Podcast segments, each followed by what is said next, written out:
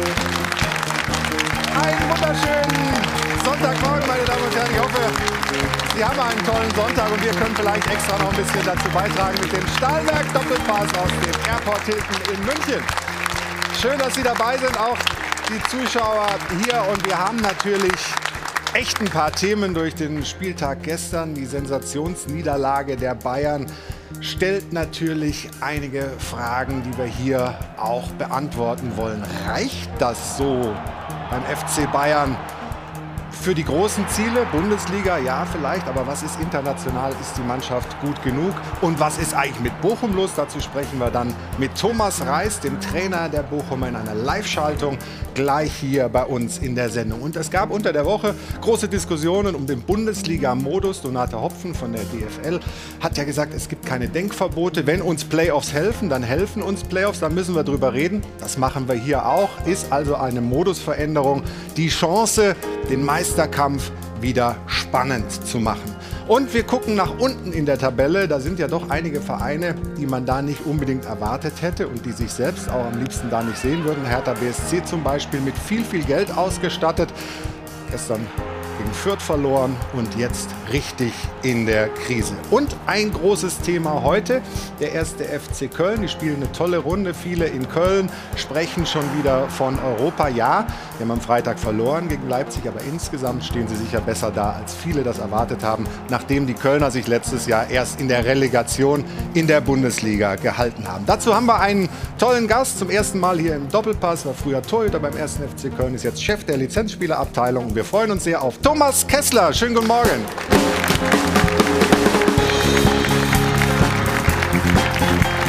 Da kommt er. Hajo von Hahnen und Band begleitet ihn hier zu uns in die Runde. Thomas, grüß dich. Morgen. Schön, dass du den Weg nach München gemacht hast. Ja, ich habe ja gerade schon ein bisschen geredet von der Euphorie in Köln. Du selber warst ja Teil dieser Mannschaft, die vor fünf Jahren sogar Europa erreicht hat. Wir haben so ein paar Paraden von dir rausgesucht. Ähm, damals, ich glaube, 13, 14 Spiele gemacht. Gibt es Parallelen zwischen der Situation damals und der heute? Ja, es ist schon ein bisschen anders. Ne? Also ich glaube, wir kommen aus einem sehr, sehr harten Jahr, haben letztes Jahr Relegation gespielt und sind sehr froh, ähm, dass wir dieses Jahr gut auf dem Weg sind. Ähm, aber die letzten, die letzten Male, wo es bei uns um Europa ging, in Köln, da konnten wir kontinuierlich Dinge aufbauen, ja. auch über mehrere Jahre. Und das ist für uns noch ein weiter Weg. Also wir sprechen über den ersten FC Köln heute, über einen außergewöhnlichen Trainer, der so ein Image hat, aber da steckt ja sicher mehr dahinter. Bin ganz gespannt von dir da die Innensicht zu bekommen. Und wir freuen uns auf eine tolle Runde. Wir haben äh, viele Gäste hier bei uns und der erste hat auch eine Köln-Vergangenheit als Spieler, als Trainer war bei Stuttgart, Schalke, Union, Ingolstadt und Nürnberg. Wir freuen uns sehr auf Jens Keller. Guten Morgen. Hallo. Der Sportchef der Bild West ist hier, Michael Markus. Hallo. Guten Morgen. Von Sport 1, unser Fußballkommentator Markus Höhner. Hallo. Guten Morgen. Der Fußballpodcaster Streitbarer Geist, Eintracht-Experte Basti Rett. Guten Morgen. Und selbstverständlich ist er dabei, unser Dopa-Experte Stefan Effenberg. Moin. Guten Morgen. Hallo.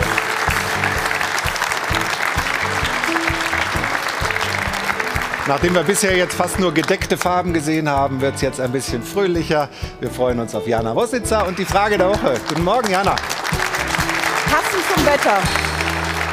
Frühlingsgefühle im Februar am Sonntagmorgen. Schönen guten Morgen. Ja, die Bochumer geben alles, um diesen Meisterschaftskampf noch einmal spannend zu machen. Führen die Bayern vor. Am Ende so wirklich viel gebracht hat's nicht. Denn selbst wenn der BVB heute gewinnt, haben die Bayern immer noch sechs Punkte Vorsprung. Und ich wage die Prognose, dass der Meistertitel auch in dieser Saison zum zehnten Mal nach München gehen wird. Die Fans wünschen sich mehr Spannung in der Fußball-Bundesliga. Und eine Lösung könnte sein, Playoffs in der Liga. Wir werden darüber diskutieren. Viele Vor- und Nachteile. Zunächst wollen wir aber mit Ihnen darüber diskutieren. Und zwar in unserer Frage der Woche. Playoffs in der Bundesliga. Ist das eine gute Idee? Sport1.de, Twitter oder das Dopafon sind die Möglichkeiten. 01379 011 011 ist die Nummer. Wir freuen uns. Also mitmachen, anrufen oder auf den anderen Kanälen Ihre, eure Meinung uns mitteilen. Wir sprechen in dieser Sendung darüber, aber erst wollen wir natürlich bei der Aktualität bleiben und gucken, was das gestern war. Bochum gegen Bayern. Da hatten die Bayern schon vier Tore in der ersten Hälfte bekommen. Es war eine Niederlage, wo man sagen kann, ja, kann mal passieren, aber darf das so passieren? Wir schauen noch mal rein.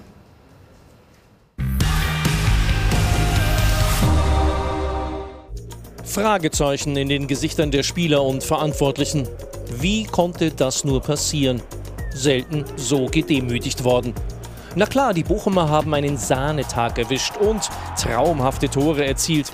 Aber auch die vierte Pleite der Saison setzte es gegen einen Underdog. Das Prinzip, Gegentore in Kauf zu nehmen und einfach mehr Treffer zu erzielen als der Gegner, hat diesmal versagt. Obwohl Lewandowski wieder doppelt geknipst hat und persönlich wieder auf Rekordkurs ist. Die Probleme von Bayern-Trainer Nagelsmann liegen in der Innenverteidigung. Chef ist dort der mitunter unbeweglich wirkende Süle. Neben ihm, Upamecano, ist fast schon Pechvogel vom Dienst.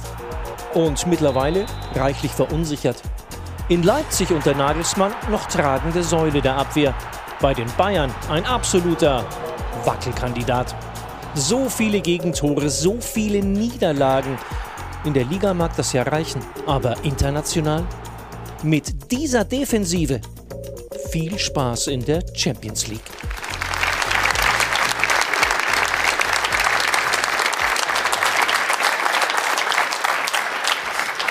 Stefan, wir haben ja unser Sport 1 Tippspiel. Hast du auf den Bochum-Sieg getippt eigentlich? Nee, habe ich nicht. Ich auch nicht. nee. Aber ist das so ein Ausrutscher oder müssen also, irgendwie die Alarmglocken ein bisschen angehen beim FC Bayern? Also erstmal muss man sagen, dass er Sieg verdient war, auch in der Höhe. Ähm, sie haben alles richtig gemacht, die Bochumer. Allerdings, und das muss man hier auch sagen, darf es einem Top-Team wie Bayern München natürlich nicht passieren. Ähm, man kann mal ausrutschen, aber so in dieser Deutlichkeit, ne, gegen Gladbach haben sie auch schon mal 5-0 verloren, jetzt kriegen sie äh, vier gegen Aufsteiger das sollte zu denken äh, geben. Und äh, vor allen Dingen vor dem Spiel jetzt gegen, gegen Salzburg, wo ich eigentlich vor vier, fünf Tagen noch gesagt hätte, äh, da wird Bayern München keine Probleme haben, habe ich mittlerweile doch Zweifel. Jens, wie siehst du das als, aus Trainersicht? Ist das ein systematisches Problem beim FC Bayern oder, wie ich es gerade schon gesagt habe, einfach nur ein Ausrutscher? Ich finde es sehr spannend, dass jetzt über eine Niederlage jetzt schon so diskutiert wird, ob sie überhaupt in der Lage sind. Ich glaube, das war ein Ausrutscher von der ganzen Mannschaft. Also die ganze Mannschaft mal einen Blackout gehabt, sowas passiert. Und äh, sind wir doch froh, dass sowas Bayern auch mal passiert. Ja, dass man sieht, dass es keine Maschinen sind, sondern dass es auch Menschen sind. Aber du hast natürlich äh, schon jetzt das zweite Mal relativ viele Tore bekommen. Also im Pokal gegen Gladbach waren es fünf. Äh, jetzt wieder überhaupt kriegen sie sehr, sehr viele Gegentore. Ja, da macht man also, sich da nicht Sorgen. Da ist eine Parallele auch zu Dortmund zu erkennen. Bei Dortmund ist es noch eine Windstärke schlimmer. Ich war gestern im Stadion und mhm. ich muss sagen, also à la Bonheur, was Bochum da, das darf man nämlich auch nicht unter den Teppich kennen. Die haben dafür gesorgt, dass das Spiel so gelaufen ist. Die waren so giftig und so griffig. Die haben den Bayern einfach ab sofort nach diesem 1 oder 0 zu 1 die Lust genommen und sind denen sowas von auf den Sack gegangen, auf gut Deutsch. Dazu kamen dann mal wieder Abwehrprobleme. Und äh, ich muss sagen, Bochum hat gestern wieder bewiesen, dass es der Verein für Leidenschaft ist. Die Mentalität, die da gelebt wird vom Trainer und von dieser Mannschaft aufgesogen wurde. Das ist das, was Bayern und auch wieder Dortmund ganz oft fehlt. Und ähm, klar findet das auf einem anderen Level in der Tabelle statt. Aber äh, das hat sehr, sehr viel Spaß gemacht und ich glaube, Bochum wird mit dem Abstieg 0,0 zu tun haben. Ist ja auch interessant, Thomas. Wir sprechen jetzt über die Bayern, ne? also über, über wie, wie problematisch das war, wie schwierig das war, was für Probleme die haben. Aber man könnte auch über Bochum sprechen, weil die, die, die spielen einen guten Fußball. Ne? Das sollten wir unbedingt. Also wir haben vor kurzem ja auch da gespielt und es ist unglaublich schwer, im Bochum dann auch drei Punkte mitzunehmen. Und ich kann mich erinnern, hier in der Sendung saß Sebastian Schinzilaus, glaube ich, nach dem 0 zu 7 Hinspiel. So ist es, ja. Wenn wir dann darüber gesprochen hätten, dass das Rückspiel äh, gewinnt ihr tatsächlich gegen die Bayern, hätten da viele Leute gelacht. Und das zeigt einfach, dass Bochum auch ein bisschen Zeit brauchte, ähm, sich zu finden in der Liga. Machen aber einen fantastischen Job mit dem Trainer und auch im Management. Äh, was, glaube ich, auch gute Entscheidungen getroffen hat mit sehr bescheidenen Mitteln. Und ich gehe auch davon aus, dass sie die Klasse halten werden. Aber das ist ja schon echt irre. Ne? Wenn Bochum hat einen Spieleretat, glaube ich, da kannst du noch nicht mal Lewandowski davon bezahlen. Ähm, also die performen echt gut. Ja, die haben, haben gestern, ich glaube, das ist dann auch so eine Entwicklung im Spiel, dass du dich wirklich in sowas reinsteigerst, äh, mit dem Publikum auch. Ich musste schmunzeln, ich kam gestern Abend um halb elf hier am Hauptbahnhof an in München, da gibt es ja diesen, den, den Bayern-Fanshop. Ja. Und ich gehe darauf zu und halb beklebt, 50 Prozent Artikel reduziert. da habe ich dann auch mal kurz gedacht, oh, die ich haben mal komme schnell immer samstags auch mit dem Zug hier an. Ja, war gestern auch schon. Ja, Also ja, das war schon wochenlang, ist das schon Sale. Natürlich, Das hat natürlich. jetzt, die haben jetzt War nicht direkt nach der war Niederlage in Bochum. So, ich weiß. Ähm, ich, ich glaube, die Wahrheit dieses Spieles gestern ist, du, geht, du fährst dahin, du hast neun Punkte Vorsprung. Äh, der Faktor innerer Schweinehund, von dem sich keiner freimachen kann. Die Ja, wissen auch, sie haben neun Punkte Vorsprung. Dann gehen sie auch noch in der neunten Minute beim Aufsteiger 1-0 in Führung. Und ich glaube, dann sind ein paar Prozent weg, dass du einfach schon denkst, ich bin auf dem richtigen Weg hier in dem Spiel. Und wenn der Gegner dann so die Kurve kriegt, dann ist es für dich schwer, wieder reinzukommen. Aber ganz ehrlich, als Rekordmeister Bayern, wenn du vier Tore, und ich glaube, das ist seit knapp 50 Jahren nicht mehr passiert, in der ersten Halbzeit kassierst, dann muss da eine Reaktion kommen. Und wenn wir ehrlich sind, es sind direkt zwei Abseitstore gefallen. Eins Direkt nach der Pause, Direkt ja. nach, aber für Bochum. Also wenn du da Pech hast, dann hast du noch einen mehr in der Kiste. Und äh, wie dann die Körpersprache, speziell von so Leuten wie Sané und dieses ganze Schönheitsorchester da vorne wieder war, da muss ich sagen, nach 50, 60 Minuten, die musst du eigentlich alle auswechseln. Was, was, was ist das für eine Vorstellung? Du kannst dich ja nicht sehenden Auges so fertig machen lassen vom VfL Bochum. Also da muss ich zumindest eine Reaktion sehen und die war überhaupt nicht da. Selbst in Lewandowski, der ist ein, zwei Mal gut weggefault worden, dem konntest du ansehen, dass der richtig mit sich kämpfen musste, dass der da überhaupt noch, noch, gegenhält. Ja? Aber- Und das erwarte ich einfach von Bayern. Und in der Form, wenn wir die Frage stellen, Champions League, äh, was ist das, dann sind sie definitiv nicht Top 4. Mit dieser Defensive schon gar nicht und mit dieser Mentalität, die nicht vorhanden war. Aber müssen wir gleich mal den, den Stefan zufragen. Diese Eigendynamik ist genau das, was ich angesprochen habe. Du kriegst die Kurve nicht mehr. Beispiel, selbst unter Hansi Flick, letzte Saison, du beginnst mit einem 8-0 gegen Schalke und verlierst danach, da gab es auch Hohn und Spott, 4-1 in Hoffenheim. Ähm, äh, es ist oft der Fall, gerade wenn du dich zu sicher fühlst, dass du dann äh, Probleme im nächsten Spiel hast. Aber wenn eine Mannschaft in einer Historie bewiesen hat, dass es immer wieder nach Rückständen ist. Stefan Effenberg sitzt hier, einige dieser Spiele selber erlebt. Das Spiel drehst, dann steht Bayern dafür. Wie oft haben wir gesagt, typisch Bayern-Dusel, hinten raus, wieder gedreht, wieder gedreht. Und das beste Beispiel ist das Jahrhundertspiel, was bis gestern das 5 zu 6 in Bochum war, 1976. Ja, da hat Bochum auch sehr hoch geführt. Und dann gab es nach sechs, Tor, äh, sechs Schüssen sechs Tore. Das ist gestern getilgt worden, dieses Trauma meiner Meinung nach. Das haben auch viele Fans äh, so wahrgenommen. Ähm, weil das lasse ich nicht gelten. Also wenn das eine Mannschaft kann und bewiesen hat, äh, dann ist es Bayern. Was, Sie haben wir ein Mentalitätsproblem bei den Bayern. Ja, ich bin, glaube ich, da bei Markus. Ich glaube, dass diese Liga die Bayern nicht genug unter Spannung einfach hält, weil Jana hat es vorhin auch gesagt. Ich früher, als- wenn ich mich zurückerinnere als Kind, war das erste Ergebnis, was ich wissen wollte, Eintracht, wenn ich selber gekickt habe, und das zweite haben die Bayern verloren. So, da- Mittlerweile ist es mir egal, weil ich glaube, die werden halt trotzdem Meister. Und ich glaube, was du sagst, würde da auch gar nicht zu viel in die Champions League reingeistern, weil wenn die Bayern müssen, dann müssen die Bayern.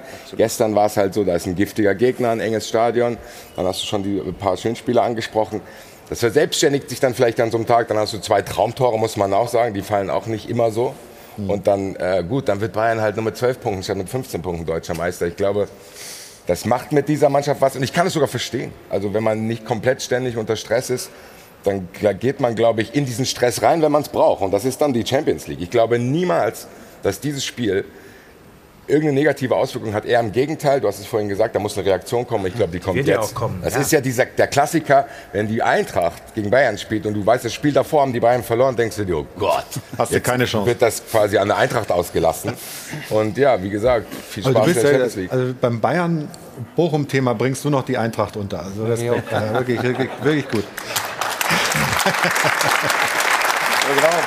Aber gehen wir mal rein. Ne? Komm, Also, also ja? Fakt ist natürlich, wenn du die Bayern piekst, dann werden sie antworten. ne? Das haben sie auch nach dem 0 zu 5 gegen Gladbach, äh, haben sie auch reagiert. In Berlin gegen Union haben sie auch die richtige Antwort Mhm. gegeben, haben fünf Stück gemacht.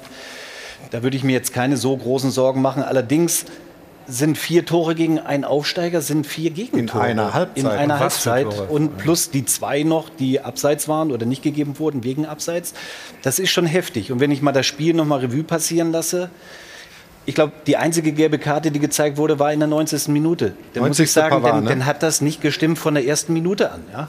Lass uns mal reinschauen. Ähm, das erste Tor von Bochum, also das, Lewandowski-Tor, äh, lassen wir jetzt mal äh, zur Seite gehen. Mal War aber ein zu- schönes Tor vom Lewandowski. Ja, war sehr schön, war sehr schön. Aber jetzt gehen wir mal zu den, zu den äh, Bochumer Toren. Was, Stefan, sind die Probleme, die da der FC Bayern hat? Ja, du kannst sie relativ schnell aufhebeln, aushebeln, weil sie extrem nach vorne orientiert sind, wenn sie den Ball haben. Wenn sie ihn verlieren, gibt es natürlich auch Lücken. Das hat man hier bei dem Gegentor gesehen. Mit zwei Pässen, einmal den Pass über außen und dann in die Mitte zentral, sind sie ausgehebelt. Und ähm, das ist halt die Philosophie, die Nagelsmann an den Tag legt, eben sehr extrem offensiv, auch mit den Außen, die hochzuschieben. Die haben ja in diesem Falle gefehlt, mhm. da die Seite abzusichern. Ähm, das, das ist halt mit Risiko verbunden. Und ähm, wenn du schon ausgehebelt wirst gegen Bochum, bei allem Respekt, die haben es wirklich toll gemacht, ähm, dann würde ich mir trotzdem Sorgen machen um, um die Champions League. Doch. Jens hat gestern ja äh, Nagelsmann mit einer Viererabwehr gespielt, spielt sonst eher mit einer Dreier. Ist das eine systematische Frage oder ist das eigentlich egal, wie, wie, wie er sie dann jetzt gestellt hat? Ja, ich glaube normalerweise Bayern München gegen Bochum ist es egal, ob sie Dreier- oder Viererkette spielen. Ne? Aber Bochum hat es einfach sehr, sehr gut gemacht. Sie haben mit Holtmann natürlich da einen Spieler gehabt, äh, einer der schnellsten Spieler, ja. einer der schnellsten Spieler der Bundesliga, Bayern enorm hoch und äh, ja, sie haben immer wieder ihn in, in Szene gesetzt und ihn ins Laufduell gebracht und das war das große Problem. Bisher hat Bayern es immer ganz gut verteidigt, aber ja, Bochum hat da genau den richtigen Hebel angesetzt. Ich glaube, man sollte es auch nicht verharmlosen, was die in die Abwehr, die haben halt schon zwei Problemstellen. Upamecano ist noch nicht wirklich angekommen und du hast diese Süle-Diskussion und das waren ja die beiden Innenverteidiger ja, gestern. Ja. Ich glaube, da muss ein Fokus drauf gelegt werden, aber ich glaube nicht, dass das so schwer auszuschalten ist, weil ich erinnere mich, letztes Mal, als ich hier war, haben wir an dieser selben Stelle über Sané diskutiert und dann war es Sané, ist der so schlecht, bla bla. Drei Wochen später war alles gut. Ich glaube, Upamecano muss man ein bisschen Zeit lassen. Bei Süle muss man sich halt überlegen, wie man das kommuniziert hat. Vielleicht kommen wir später in der Sendung noch dazu, weil das ist halt schon blöd. Der Typ ist jetzt da, der muss da jeden Morgen Hallo sagen bei den allen Sachen, die da diskutiert wurden. Du hast dir dieses Problem selber irgendwie geschaffen. Trotzdem bleibe ich dabei. Nagelsmann ist ein schlauer Trainer, der wird Lösungen dafür finden.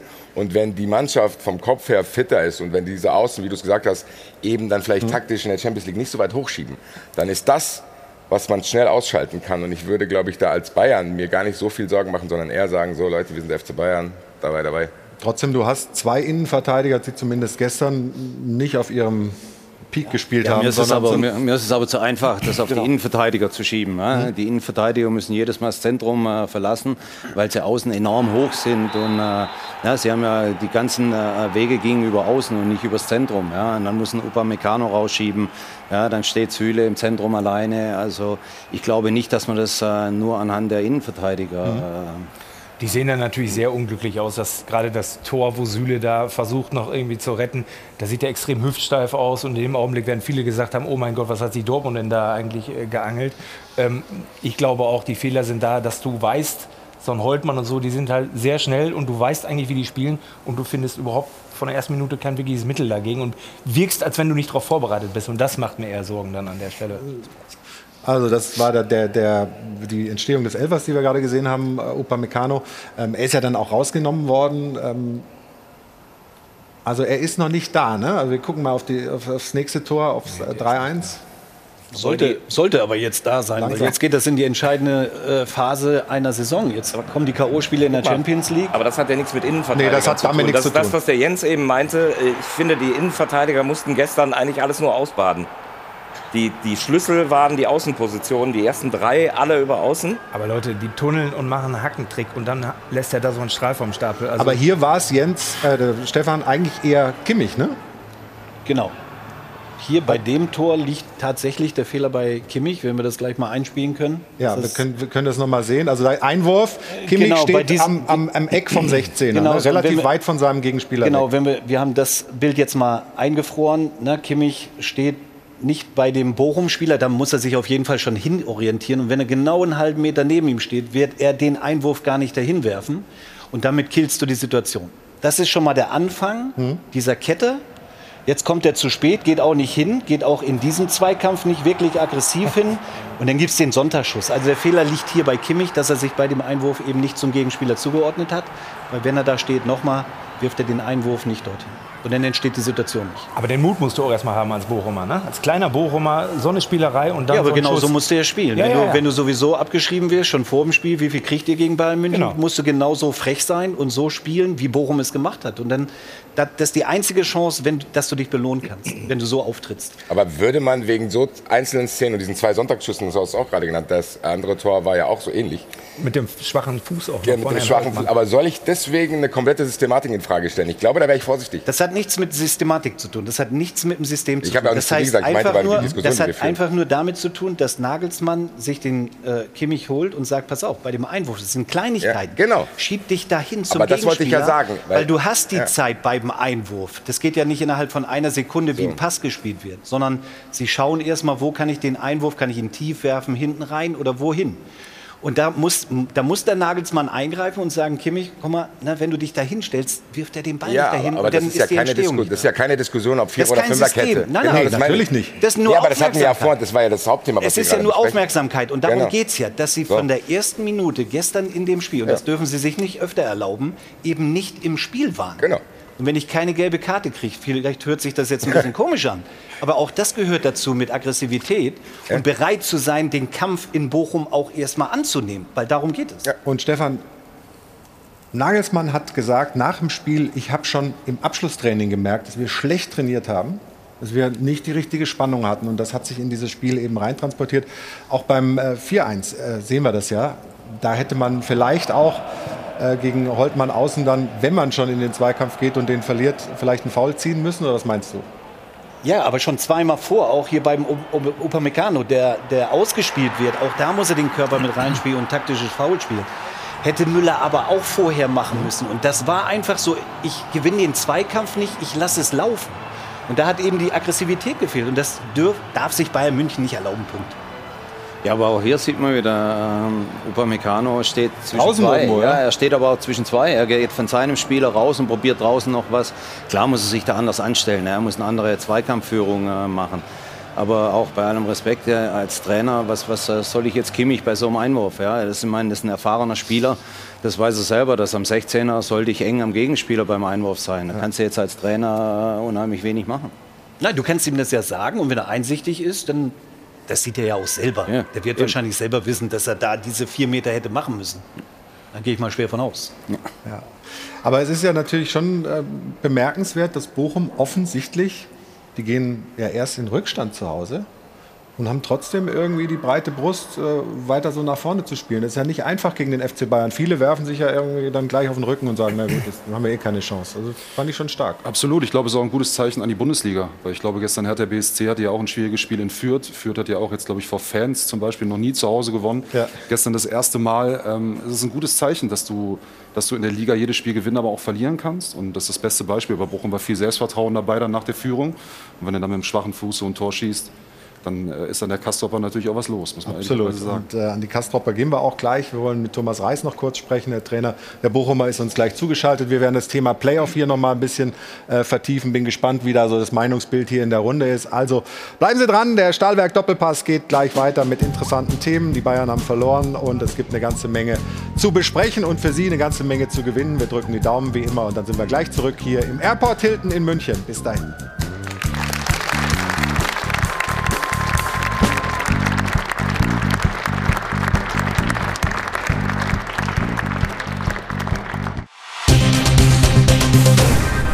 Werbung Anfang. Werbung Ende. Sie rein ins Airport Hilton. Hier ist der Stahlwerk Doppelpass. Und wir haben es gerade vor der Werbung, in die uns Hajo von Hadeln begleitet hat, wie auch zurück, schon ganz kurz hinten gesehen.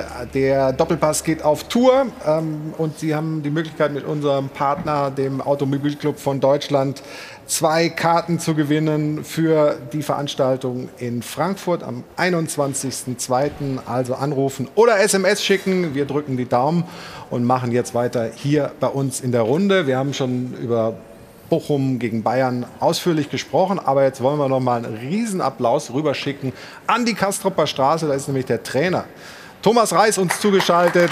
Schönen guten Morgen und herzlichen Glückwunsch nochmal. Ja, vielen Dank. In die Runde. Wie schläft man denn so nach einem Triumph gegen die Bayern? Ja, also prinzipiell ist es von mir immer so, dass man am Spiel nicht ganz so gut schläft. Aber wenn man dann äh, morgens natürlich aufwacht, äh, ist die Freude natürlich sehr, sehr groß gewesen. Jetzt habe ich gerade gesagt, an die Kastropper Straße, aber es sieht gar nicht so aus, als ob äh, Sie im Trainerbüro wären, oder? Ist das daheim? Nein, also das ist, äh, das ist zu Hause. Alle. Privat, ja. Also wir haben äh, heute frei, Ja. weil ich immer nach dem Spiel frei mache direkt und Ja. fange morgen wieder an. Irgendwie war jetzt gerade, ich hoffe nicht, dass uns die Tonleitung da irgendwie flöten geht, war so ein bisschen abgehackt. Wie haben Sie denn die Mannschaft eingestellt auf äh, den Gegner Bayern? Weil das war ja beeindruckend, wie die Truppe dran geglaubt hat. Selbst nach äh, man früh in Rückstand gegangen ist, äh, war wahnsinnige Energie in der Mannschaft zu spüren. Ja, man hat sich natürlich im Vorfeld überlegt, äh, wie gehst du so eine Besprechung an? Weil äh, es ist so, du kannst wieder erzählen von David gegen Goliath, äh, was eigentlich so die immer am meisten erzählt wurde. Ich habe gesagt, äh, es gibt immer Spiele in der Saison von Bayern München, äh, die, wo kleinere Mannschaften vielleicht mal punkten. Und habe ich gesagt, warum soll nicht heute so ein Tag sein? Und uns, für uns war wichtig, dass wir, dass wir uns entwickelt haben, dass wir auch nach dem Rückstand äh, uns nicht aus der Bahn haben werfen lassen, wie es in München damals passiert ist. Und ja, dann auch mit den Sonntagstoren hat es natürlich an diesem Tag auch alles gepasst. Absolut, traumhafte Tore, wir haben die hier auch schon gezeigt. Ähm, Gerade dieses Spiel in München äh, ist ja hier auch in der Runde schon angesprochen worden, dieses 7 zu 0 der Bayern. Sebastian Schinzilotz war damals bei uns in der Runde und da hatten wir so, war so der Tenor, hm, wenn Bochum so drauf ist, dann wird es nichts mit der Bundesliga. War das so ein Wendepunkt in der Saison? Weil sukzessive danach hat es ja irgendwie immer besser funktioniert. Ja, trotzdem war die Niederlage äh, bitter. Wenn du dann auch in den Geschichtsbüchern stehst mit der höchsten Niederlage der Vereinsgeschichte, ist es natürlich äh, nicht unbedingt schön. Wir haben gesagt, ähm, das Spiel war im Nachhinein sehr, sehr heilsam, auch wenn die Niederlage äh, auch meinetwegen auch zwei, drei Tore weniger ausgehen können. Aber wichtig war, dass danach dann das Spiel gegen Stuttgart, dass du dann schon gemerkt hast, okay, wir, wir müssen gemeinsam verteidigen, weil in, in, in München war es, war es ja so, dass, äh, dass wir komplett auseinandergebrochen sind. Nicht, äh, weil, weil die Jungs irgendwas äh, für sich gemacht haben. Sie haben zwar irgendwo ähm, ein bisschen was für sich gemacht, äh, weil jeder eine Idee hatte, ähm, was zu retten. Und im Endeffekt ähm, ja, waren dann falsche Verhaltensweisen. Der Mitspieler wusste nicht, was er jetzt zu tun hat. Und dann sind wir halt komplett auseinandergebrochen. Und wir haben gesagt, wir können als VfB Bochum nur bestehen, wenn wir in beide Richtungen gemeinsam arbeiten, wenn wir Mentalität zeigen. Und das ist uns dann in der weiteren Saison bisher ähm, sehr gut gelungen. Wie erlebt man denn äh, als Verantwortlicher so die Stimmung rund um den Verein? Ist Euphorie in Bochum? Sind die Menschen total äh, begeistert oder wie, wie realistisch wird im Umfeld auch das Ganze wahrgenommen? Also zum einen will ich ja keine Begeisterung ähm, schmälern, äh, weil wenn du nach elf Jahren zurück in die Bundesliga ähm, zurückkehrst, äh, ohne dass es irgendwo einer damit gerechnet hat, dann ist Euphorie da und die muss auch, äh, muss auch so sein. Trotzdem äh, glaube ich, wer mich kennt, ähm, dass man auf die Euphoriebremse tritt. Es waren drei wichtige Punkte, die man nicht unbedingt eingeplant hat. Wir haben äh, nächste Woche ein sehr, sehr schweres Spiel, aber auch da diese drei Punkte kannst du dann irgendwo vergolden, weil du gegen einen direkten Konkurrent spielst, der im Moment auf dem vorletzten Tabellenplatz ist und hier mit einem positiven Ergebnis ja, vielleicht ähm, schon, äh, schon sehr viel erreichen können, nicht mehr auf den direkten Abstiegsplatz anzukommen. Und das ist das große Ziel. Deswegen, die Jungs dürfen sich freuen. Man, äh, solche Spiele oder solche Siege, man muss Siege einfach genießen, weil sie nicht alltäglich sind, auch für den VfB Bochum nicht. Aber spätestens ab morgen ja, muss der Fokus wieder auf Stuttgart gerichtet sein. Und das ist ja dann die Kunst. Und ähm, ich habe es ja auch ein bisschen mitverfolgt, die Sendung bisher, äh, was Bayern dann äh, so ein bisschen angedichtet wird. Äh, das ist das Los der Bayern, äh, dass äh, immer belächelt werden und ähm, so ein bisschen Häme ist, wenn sie mal verlieren. Und für uns ist es wichtig, dass du nach solchen Spielen, die natürlich emotional ähm, ganz, ganz groß sind und äh, gegen Bayern ja, ist halt jeder auch dreifach motiviert. Aber wir müssen es auch schaffen, nächste Woche in Stuttgart genauso motiviert zu sein. Aber sind diese 28 Punkte, ist das, äh, ist man im Soll sozusagen? Ich denke, wir sind mehr als im Soll. Also ich, äh, wir haben ja gerade gesagt, äh, das 7-0 in, in, in München, äh, wo jeder gesagt hat, okay, jetzt äh, wird es für den VfB Bochum sehr, sehr schwer. Es wird auch weiterhin schwer, aber wir haben es äh, geschafft, äh, Spiele zu gewinnen. Wir haben auch gegen Borussia Dortmund zu Hause 1-1 gespielt. Ähm, da hättest du natürlich auch ein paar Tore kassieren können. Die Mannschaft hat sich entwickelt, sie glaubt einfach dran, sie lässt sich nichts mehr ähm, beeindrucken oder umwerfen. Und das äh, macht einfach Spaß, mit den Jungs zu arbeiten. Und ja, wir haben halt, äh, wir haben die Mentalität. Gestern haben wir auch das nötige Glück gehabt, äh, dass wir ja, mit unserem Außenverteidiger, wenn man das Tor nochmal sieht, der normalerweise einmal im Jahr ein Tor schießt, wenn überhaupt, und äh, Gerrit Holtmann, der den rechten eigentlich nur zum Stehen hat. Das passt halt dann an diesem Tag und rundet natürlich so, äh, so ein Spiel äh, komplett ab. Und ähm, ja, man, das darf man, wie gesagt, auch mal genießen.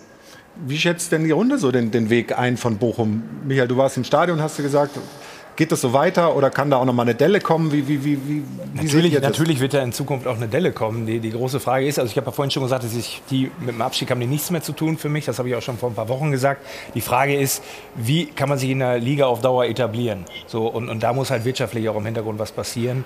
Auf Dauer, glaube ich, um einfach mithalten zu können. Weil der Etat ist, glaube ich, weiß nicht, korrigieren Sie mich, Herr Reis, irgendwie bei 25 Millionen.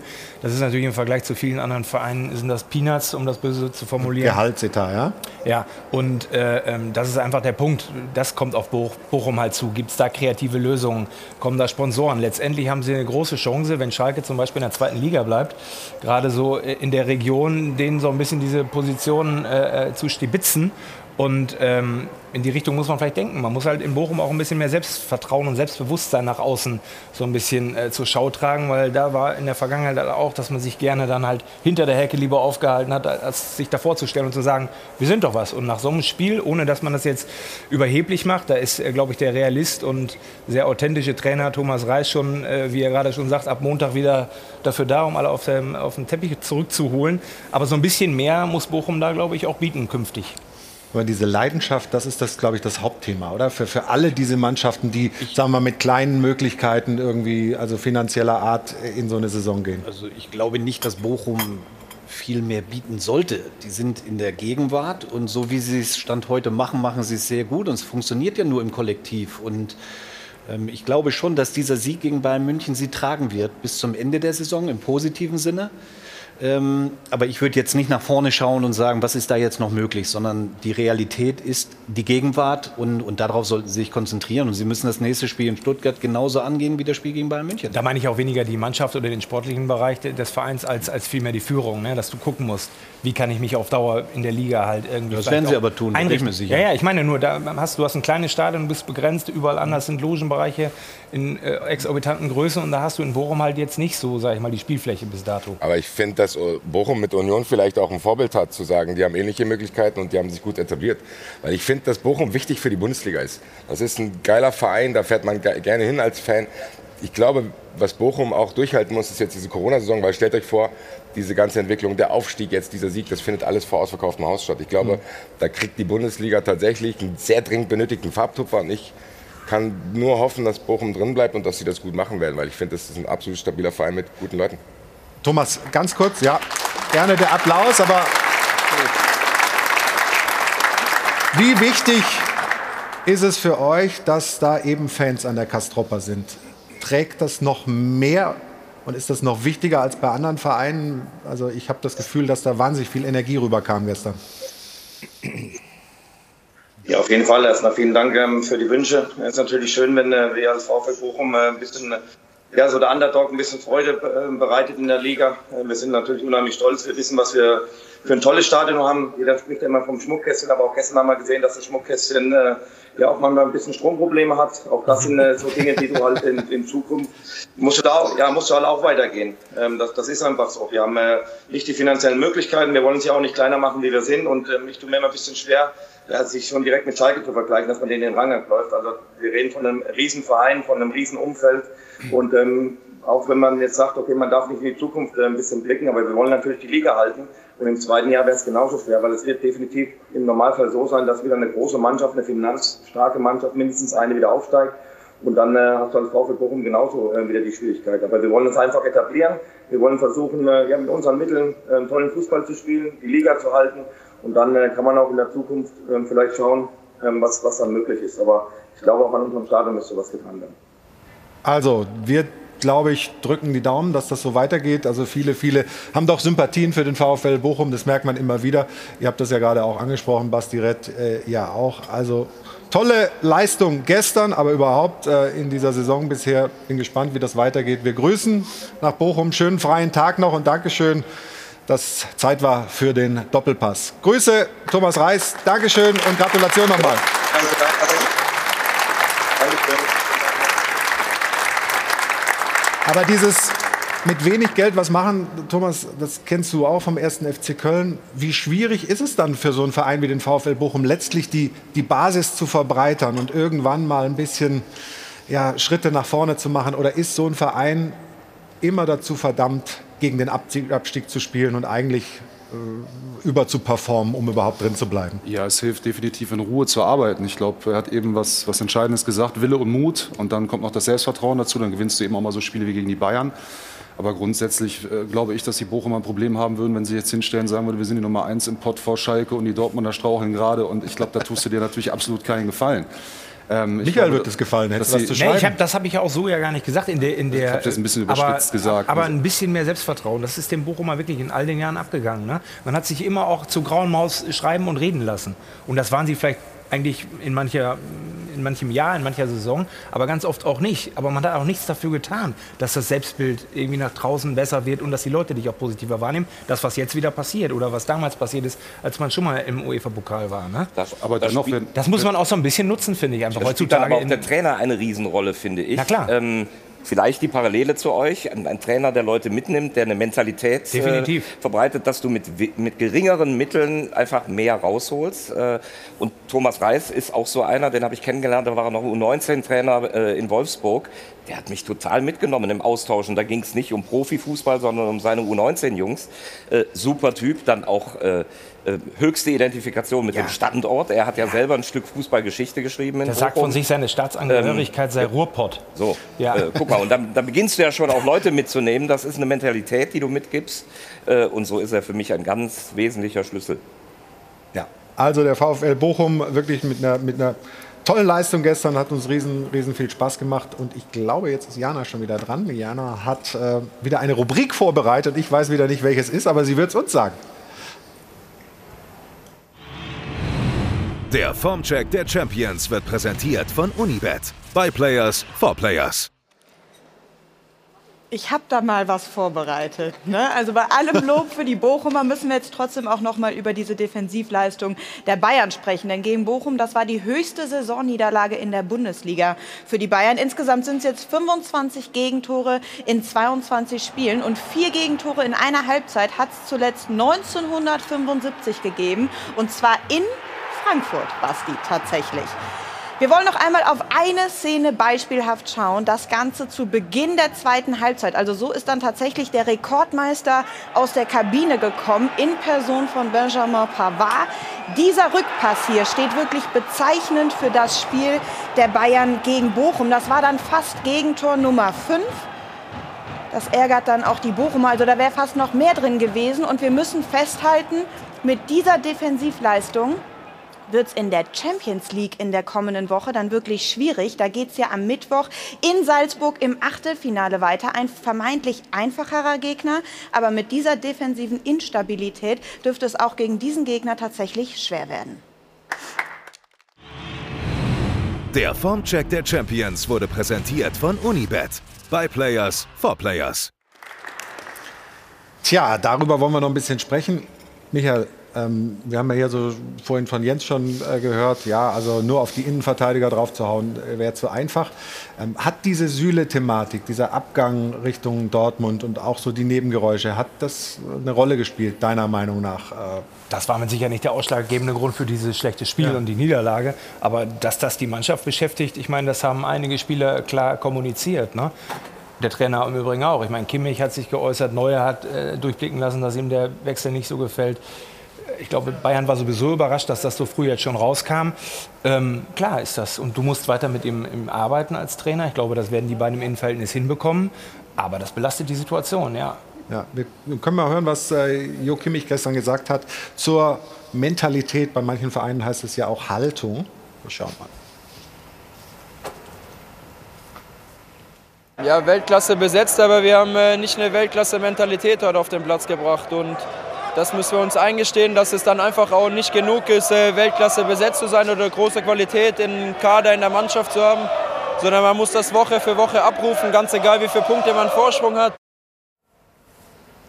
Ist die Mentalität dann wieder da, wenn die Champions League-Hymne gespielt wird?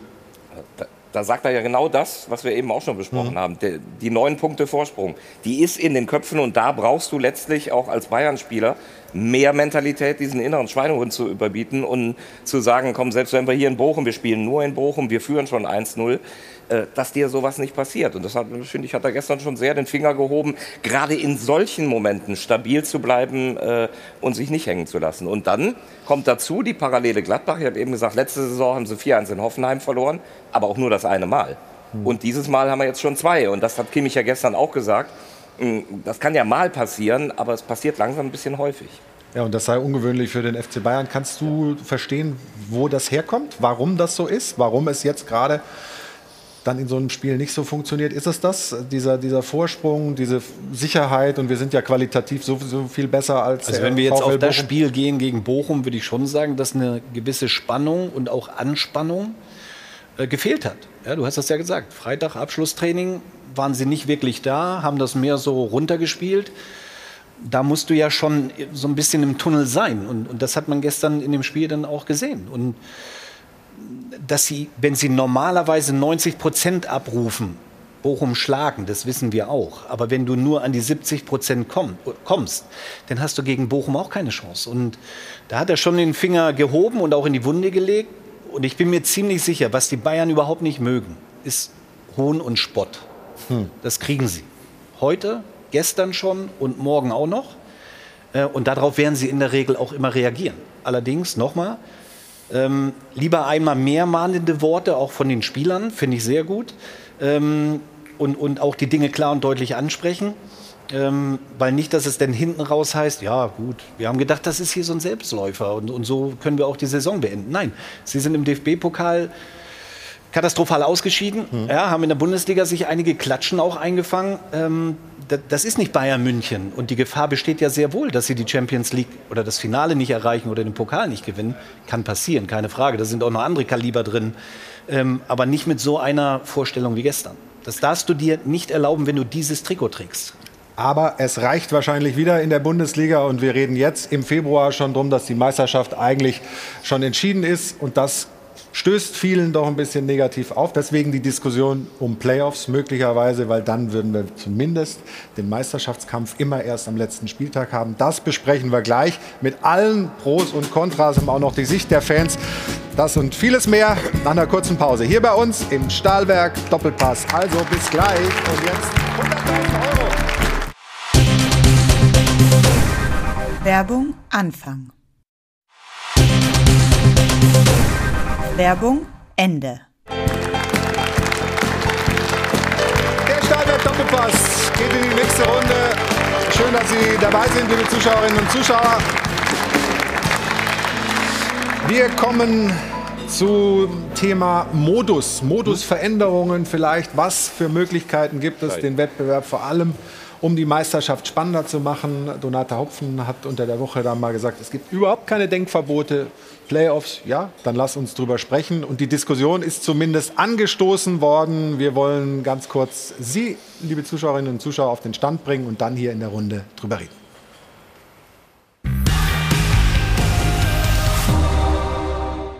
Vielleicht ist das Hauptproblem der Liga gar nicht die ständig gleiche Meisterfeier mit dem ständig gleichen Titelträger.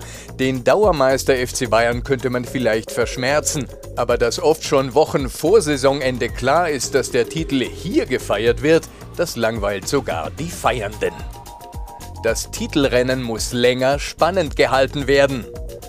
Zur Not muss man die Bayern künstlich stürzen mit einem neuen Modus mit Playoff-Spielen nach der regulären Saison. Das hat jetzt Donata Hopfen, die neue DFL-Geschäftsführerin, zur Diskussion gestellt. Die ersten Reaktionen aus der Liga: Unverständnis, Ablehnung, Unbehagen. Die Reformbereitschaft im deutschen Profifußball ist mal wieder gleich Null. Erstaunlicherweise hält Oliver Kahn Donata Hopfens Playoff-Pläne für zumindest diskussionswürdig. Also ausgerechnet der Verein, dem diese Reform weitere vorzeitige Meisterschaften unmöglich machen würde, will zumindest darüber reden. Kahn will lieber mehr Spannung als noch mehr leichte Siege. Außerdem ließe sich eine kurze Playoff-Runde auch prima vermarkten. Darüber sind viele Fans ein bisschen hin und her gerissen. Und am Ende wäre vielleicht trotzdem wieder der FC Bayern auf dem gewohnten Rathausbalkon, um die Schale zu präsentieren. Doch einen Vorteil hätten die Playoffs. Der Titel würde tatsächlich erst im allerletzten Spiel entschieden. Und das wäre ja mal nicht schlecht. Donata Hopfen, die äh, neue Geschäftsführerin der DFL, ähm, ist ja gerade in dem Beitrag auch angesprochen worden. Wir wollen den Satz äh, oder das Zitat von ihr ganz kurz noch mal einblenden. Es gibt für mich keine heiligen Kühe. Wenn uns Playoffs helfen, dann reden wir über Playoffs. Dann machen wir das mal hier, zumindest in der Runde. Gibt es Befürworter einer Playoff-Regel in der Fußball-Bundesliga hier in der Runde? Gibt es jemand? Also ich bin überhaupt nicht gegen Neuerungen, die äh, Spannungen herbeiführen. Ob das jetzt Playoffs in welcher Form auch immer sind oder ein anderes Modell. Fakt ist, ich finde, es muss mehr Spannung rein, aber es darf nicht auf Kosten von Fans geben, die eh schon fremdeln und sagen, das ist alles viel zu viel Fußball und viel zu lang und es darf auch nicht die Belastungsgrenze der Spieler sprengen. Also wenn man so eine Finalwoche kreiert oder was, wo kompakt in einer Woche die letzten oder besten vier oder sechs Teams den Meister ausspielen, fände ich das zum Beispiel spannend. Ja, Stefan, du bist auch eher pro, ne? Ja, nicht pro, aber darüber diskutieren und reden sollte man auf jeden Fall. Ich bin mir aber auch ziemlich sicher, dass die Bundesliga wieder spannender wird, wenn Lewandowski, Müller und Neuer nicht mehr das Bayern München Trikot tragen. Ich glaube, Ja, aber das wann ist schon das denn der Fall? Wahrscheinlich, also Stand heute laufen die Verträge 23 aus, sollen aber verlängert werden bis 25. Dann können wir uns ab 25 darüber freuen, dass die Bundesliga wieder spannend ist. Dann brauchen wir also Playoffs dann nicht mehr. Aber wir gucken mal deine T-Online-These. Da hast du auch gesagt, endlich nimmt das Thema mal so ein bisschen Fahrt auf. Äh, Wir werden es hier jetzt gleich nochmal eingeblendet kriegen und den genauen Wortlaut dann haben. Also, ähm, Stefan Effenberg sagt bei den Kollegen von T-Online, endlich kommt Dynamik in das Thema Playoffs, nachdem selbst die Bayern ein Zeichen gesetzt haben. Kommt die Bundesliga daran nicht mehr vorbei? Es braucht nur ein tragfähiges Konzept.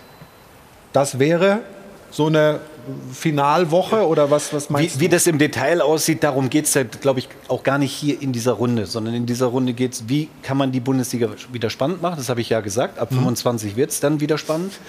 ähm, und wenn nicht, sollte man zumindest darüber mal diskutieren. Und wenn Oliver Kahn schon diesen Anstoß gibt, eigentlich müsste er total dagegen sein. Uli Hoeneß zum Beispiel war immer komplett dagegen als Präsident des FC Bayern, hat gesagt, nein, darüber reden wir nicht, weil er natürlich weiß, dass er auf Strecke immer deutscher Meister wird.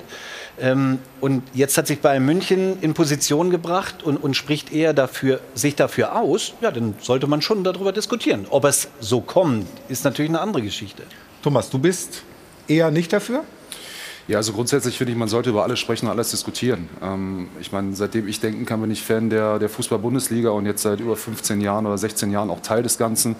Ähm, und ich finde die Bundesliga immer spannend. Titelkampf war natürlich nie mein Thema, weder als Fan früher noch, äh, als kleiner Junge mit einem Trikot Ja. und natürlich als Spieler am Ende auch nicht.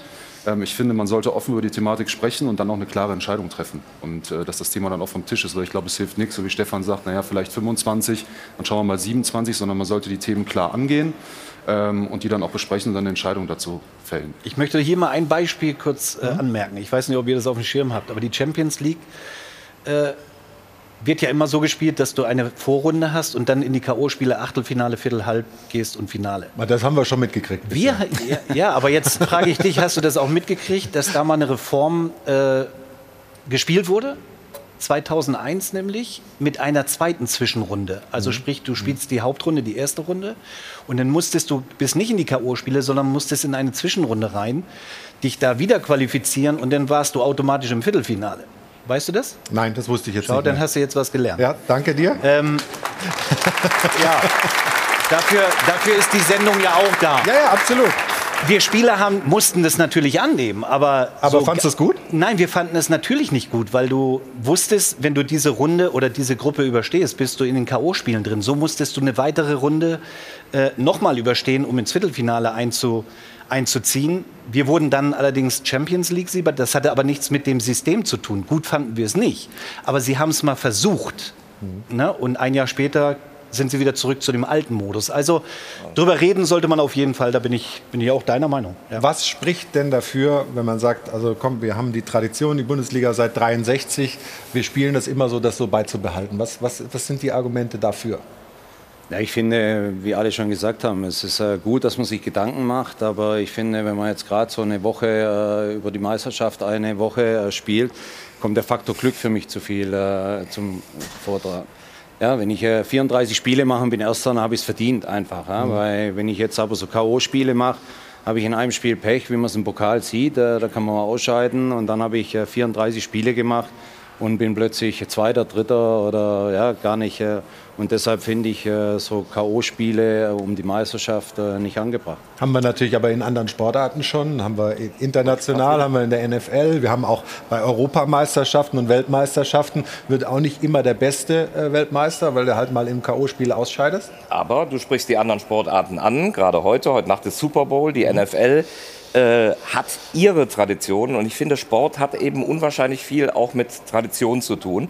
Das, das mag, gebe ich zu, dann auch ein bisschen spießig sein, aber du wirst auch keinem US-Amerikaner beibringen können, dass du jetzt in der NFL eine Tabelle machst. Die spielen auch alle teilweise äh, gar nicht gegeneinander über die normale Saison und da sind die Playoffs ein Gesetz äh, ab Januar. Äh, das wirst du da nicht ändern. Und so, finde ich, äh, braucht die Bundesliga keinen neuen Peaks. Äh, wir haben es gestern gesehen. Es muss nicht immer um den Titel gehen. Gestern war ein wunderbares Beispiel dafür, dass diese Liga auch in dieser Form immer wieder ihre Momente haben wird. Und was du sagst, ich verliere auch den Glauben nicht, dass es irgendwann wieder spannender wird. Man ja. muss halt auch das weiterdenken und dann sagen, okay, was ist dann passiert dann mit der Regular Season?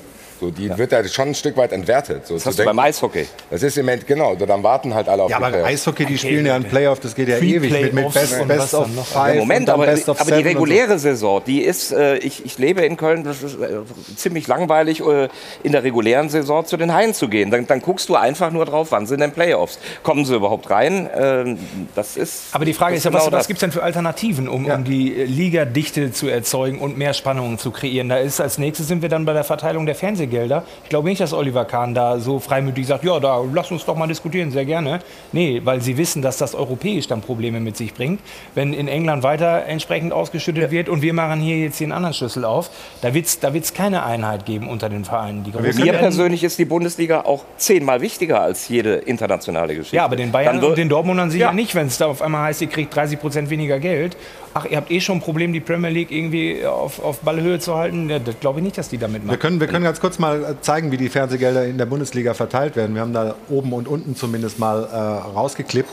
Also äh, Bayern, Dortmund äh, schon deutlich. Ähm, VfL Bochum. Ja, VfL Bochum unten, Kräuter Fürth unten. Aber die oberen Vereine, die kriegen ja vor allem noch mal mehr Geld aus äh, den europäischen äh, Wettbewerben. In der NFL zum Beispiel kriegt jeder Verein das gleiche Fernsehgeld. Ja, aber, das, ja, aber wird, das, das, wird ja niemals kommen. Aber das wird ja durch also die Playoffs ändert sich ja auch nicht.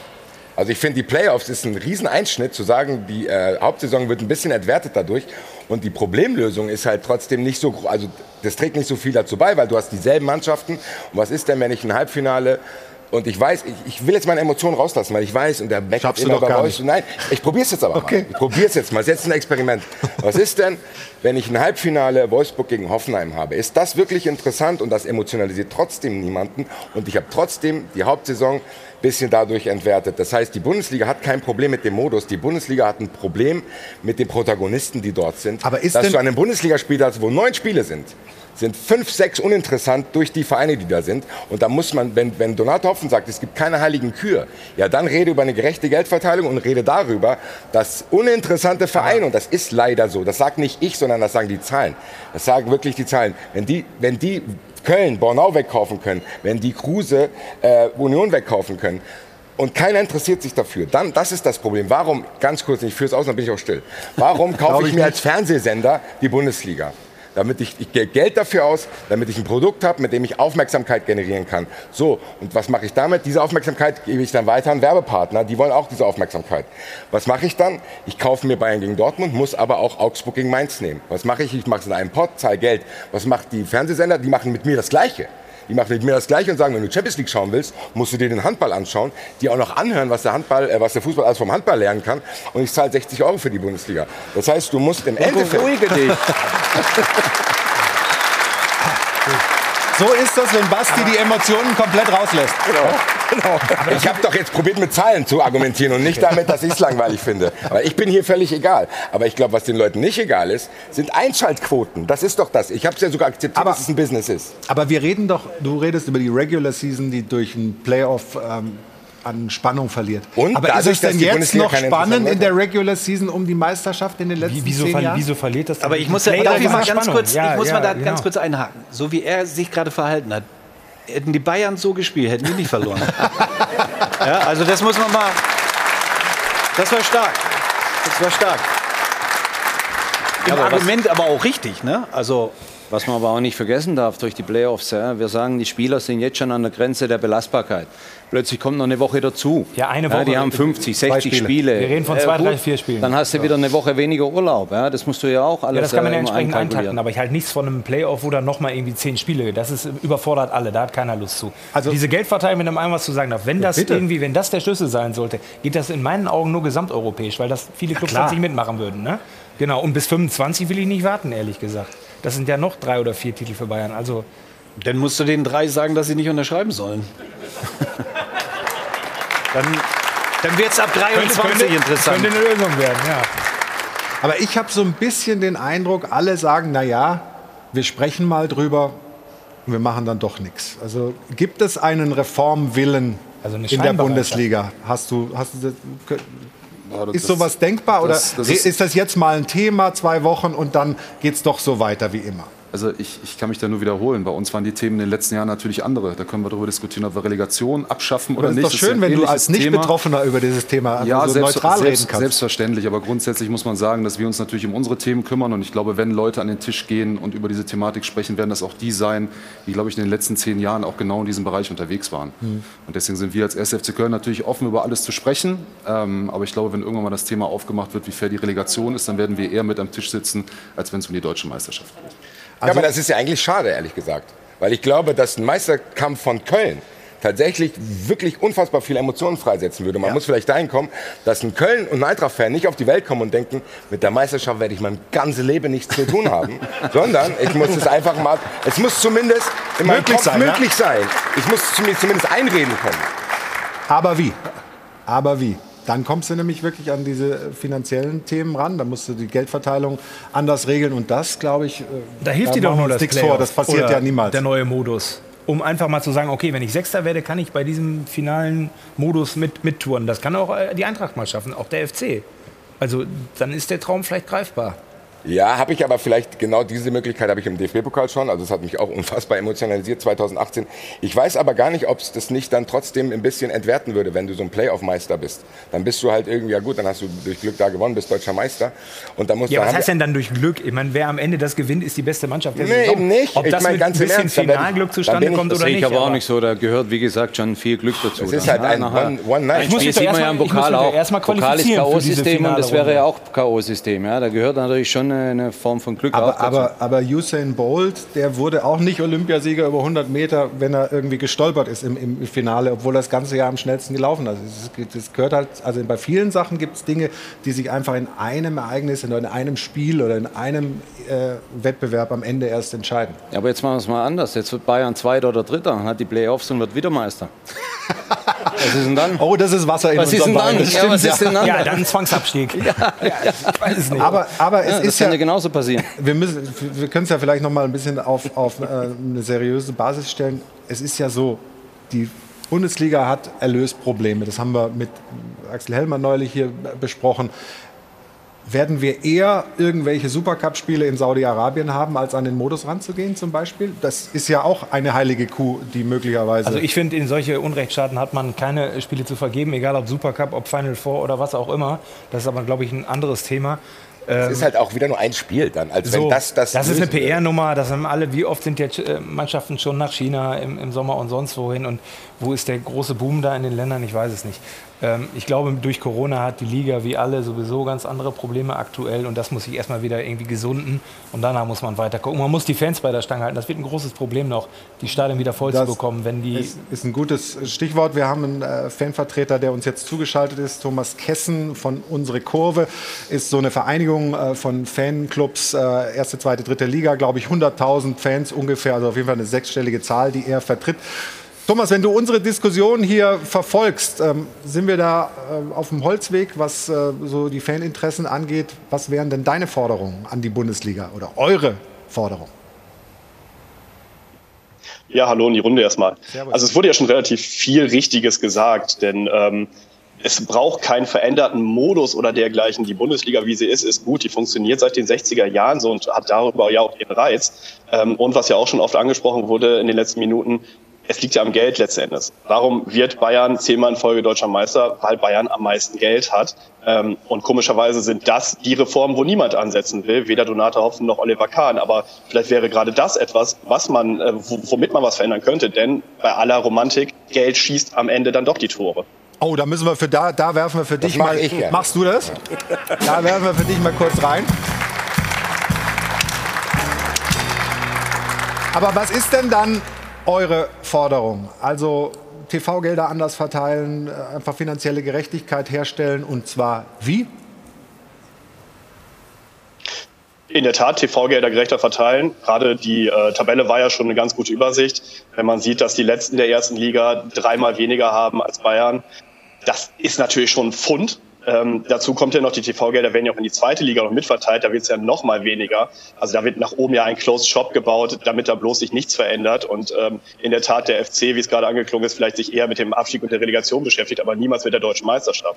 Das kann ja eigentlich nicht im Sinne aller Beteiligten am Fußball sein. Außerdem, vorhin wurde ja auch gesprochen über die NHL oder das amerikanische Profisystem.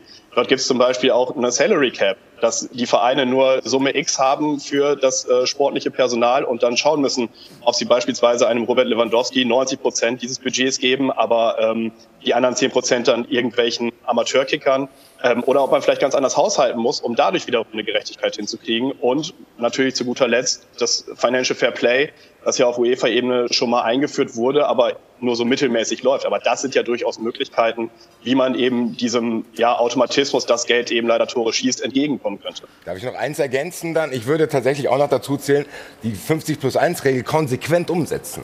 Das ist für mich auch ein Faktor, der tatsächlich dazu beitragen könnte, dass so ein ausgeglichener Wettbewerb Das heißt, die Ausnahmeregelungen für Aus- bestimmte Vereine.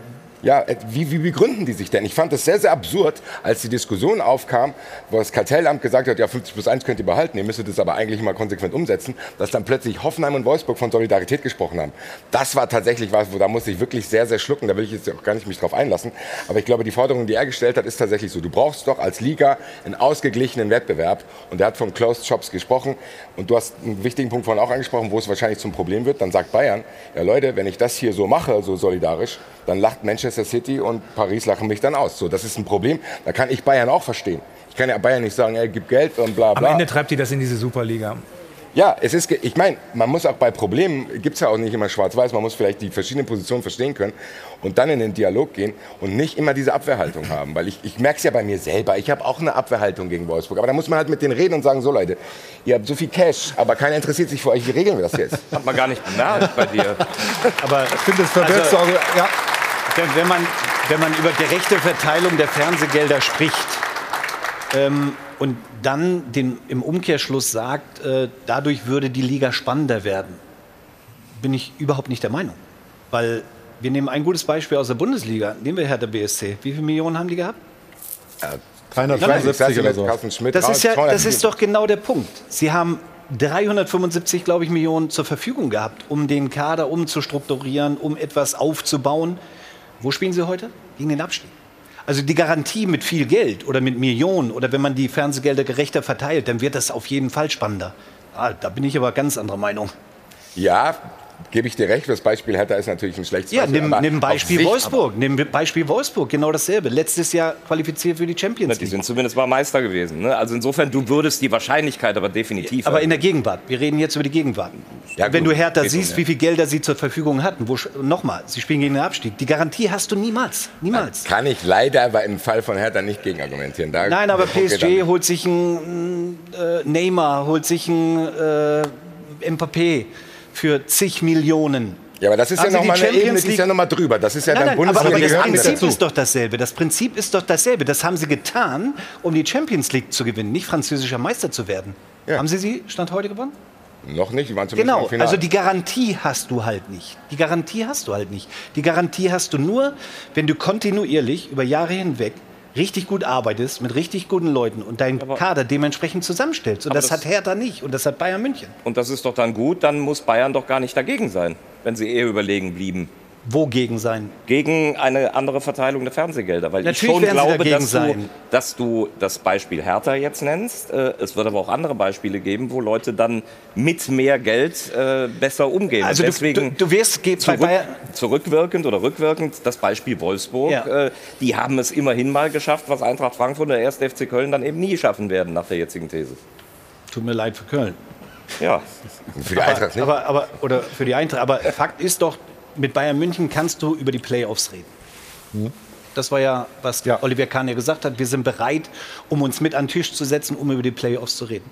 Bayern München wirst du aber nicht reden können, wenn es um die Verteilung der Fernsehgelder geht. Weil da ist Bayern München Primus und wird es immer sein und dementsprechend wollen sie auch bezahlt werden. Wahrscheinlich aber das ist auch zu absolut Recht, weil sie die meiste Aufmerksamkeit Ja, total, generieren und weil sie in der Champions League sind. Vielleicht, Ja, vielleicht interessiert die Bayern schon gar nicht mehr, ob sie Meister werden oder nicht, wenn diese Bereitschaft davon Kahn so schnell kommt. Oder ist es eine Scheinbereitschaft, weil sie wissen, dass am Ende gar keiner äh, eine, Einer- eine eine Einigung finden wird. Ich wollte Könnte ganz ja auch kurz sein. unseren Fanvertreter noch mal reinnehmen. Die Belange der Fußballfans, werden die ernst genommen oder ernst genug genommen von den Entscheidungsträgern äh, deiner Meinung nach? Ist das äh, ein Dialog, in dem man sich da befindet?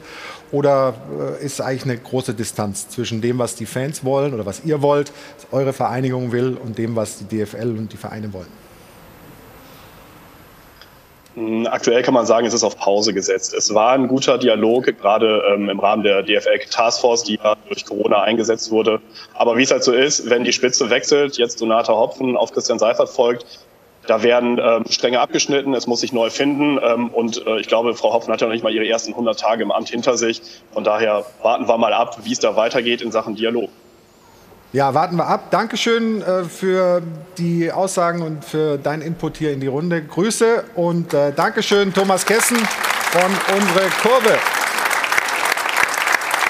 Und wir hatten ja die Frage der Woche gestellt. Äh, Playoffs, ist das die richtige Lösung? Ist das das Allheilmittel? Bin gespannt, was Jana da für Reaktionen gesammelt hat.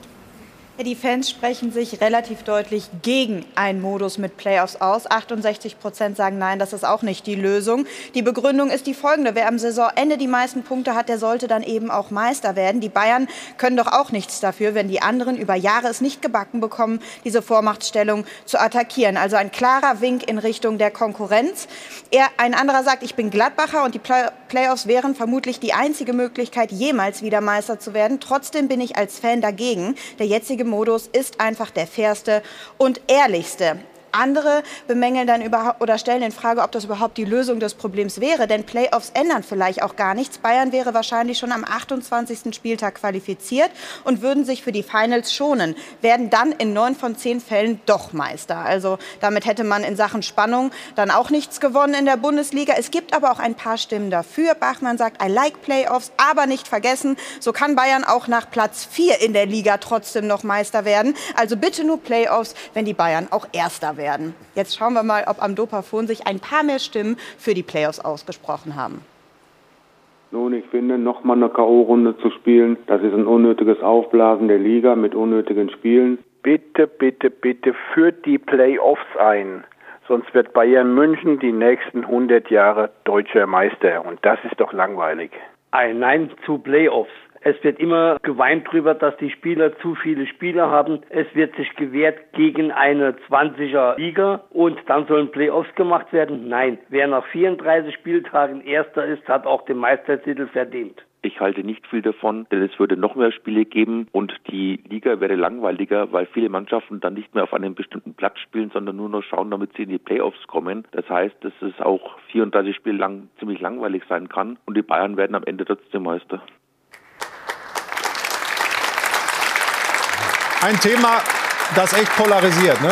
Wa- Was spricht denn eigentlich dagegen, das einfach mal für eine Periode von zwei, drei, vier Jahren auszuprobieren? Und wenn man dann sieht, okay, macht uns doch alle nicht so heiß, dann schafft man es wieder ab. Wo ist das Problem, mal was Neues zu wagen? Also Also ich glaube, es wäre schon viel erreicht, wenn man das jetzt wirklich auch mal ernsthaft diskutiert und wirklich dann einen großen runden Tisch macht und mal das ernsthaft angeht und nicht nur so ein bisschen mal eben gerade so ein bisschen auflodern lässt und dann hinterher doch eigentlich alles so weitermacht. Also wie groß ist die Reformbereitschaft der Bundesliga, bestimmte Dinge einfach anzugehen, werden wir beobachten in den nächsten Wochen. Wir werden hier keine Lösung finden, äh, haben aber auf jeden Fall mal so ein Stimmungsbild gekriegt hier in der Runde und äh, dankenswerterweise von Ihnen zu Hause auch. Wir machen eine ganz kurze Unterbrechung. Danach geht es weiter mit dem ersten FC Köln, der eine tolle Runde spielt äh, mit einem sehr charismatischen Trainer. Thomas Kessler ist hier der Leiter Lizenzspielabteilung, der uns viel erzählen wird. Und Sie holen sich jetzt hoffentlich 100.000 Euro.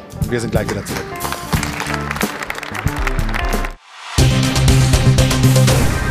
Werbung Anfang. Werbung Ende. Willkommen zurück. Der Stahlberg Doppelpass aus dem Hilton Hotel am Münchner Flughafen. Hajo von Adel und Band spielt und wir kommen zum Thema erster FC Köln. Ich habe es äh, vor der Pause ja schon gesagt. Die Kölner spielen die beste Runde seit fünf Jahren. Und in der Stadt, wir haben einige, die Kölner Vergangenheit und Kölner Gegenwart haben hier in der Runde, wird schon wieder von Europa geträumt. So schaut's aus. So schaut's aus wird präsentiert von Hylocare. Tägliche Pflege und Schutz vor trockenen Augen. Baumgart hier, Baumgart da, Super Baumgart, Riesenbaumgart. Baumgart, das personifizierte Kölner Fußballmärchen, ist jetzt bald beliebter als Willi Milovic. Jetzt mal ganz langsam, liebe Baumgart-Jünger, die ihr ihm schon ein Denkmal errichten wollt. Wenn Friedhelm Funkel dem FC letztes Jahr nicht den schon eisig kalten Hintern gerettet hätte, könnte Baumgart heute seinen Fernseher bei Spielen gegen Heidenheim zusammenbrüllen.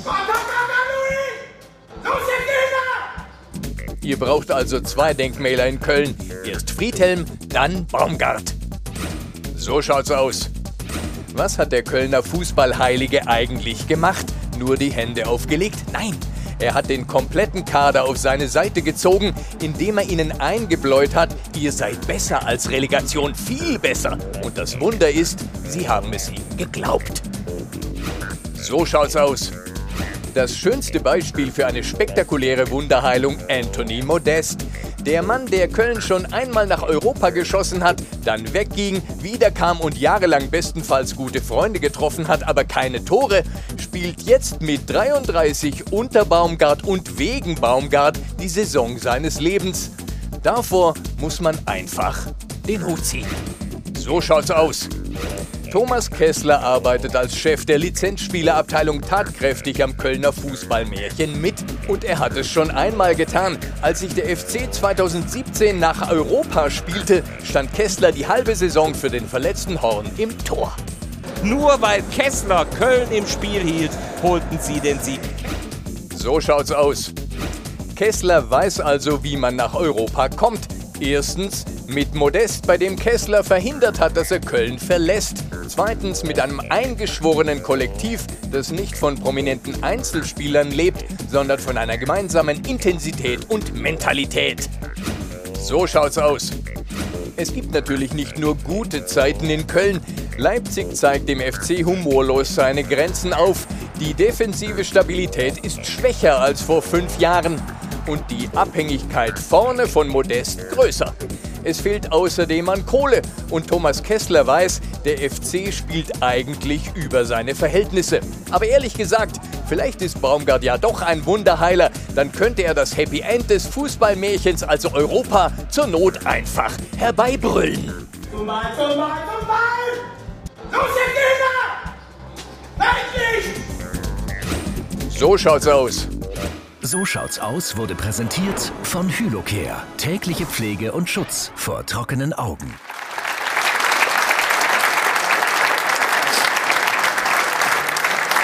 Thomas, spielt der FC über seine Verhältnisse oder ist das, wo ihr steht, auch punktemäßig, ähm, das, was ihr auch erwartet hattet? Also wir haben es uns definitiv verdient. Äh, Es Mhm. hat uns keiner geschenkt, sondern es war ein weiter Weg bis dahin. Ich glaube, jetzt mit 32 Punkten dazustehen, ist für uns wirklich top und wir sind sehr, sehr zufrieden mit der Entwicklung. Aber wir wissen eben auch, dass wir auch noch ein paar Spiele zu gehen haben und wir haben ja eben über die Tabelle gesprochen. Oben vielleicht nicht die große Spannung, aber in der Mitte glaube ich, ist da nach einem Spieltag, verlierst, gewinnst, bist du mal Sechster, bist du Achter, bist du Zehnter. Also da ist es ein sehr dünnes Mittelfeld und ähm, deswegen sind wir gut daran, so unterwegs zu sein, dass wir weiter Gas geben und schnellstmöglich die 40 Punkte holen. Steffen Baumgart, ein absoluter Glücksgriff. Ich würde mal sagen, medial auch natürlich äh, toll. Also allein schon solche Aktionen äh, wie da diese, dieses Video von seiner Tochter, was da reingestellt wurde. Die Kappe, immer äh, kurze Ärmel, egal wie kalt es draußen ist. Ein wahnsinniger Typ.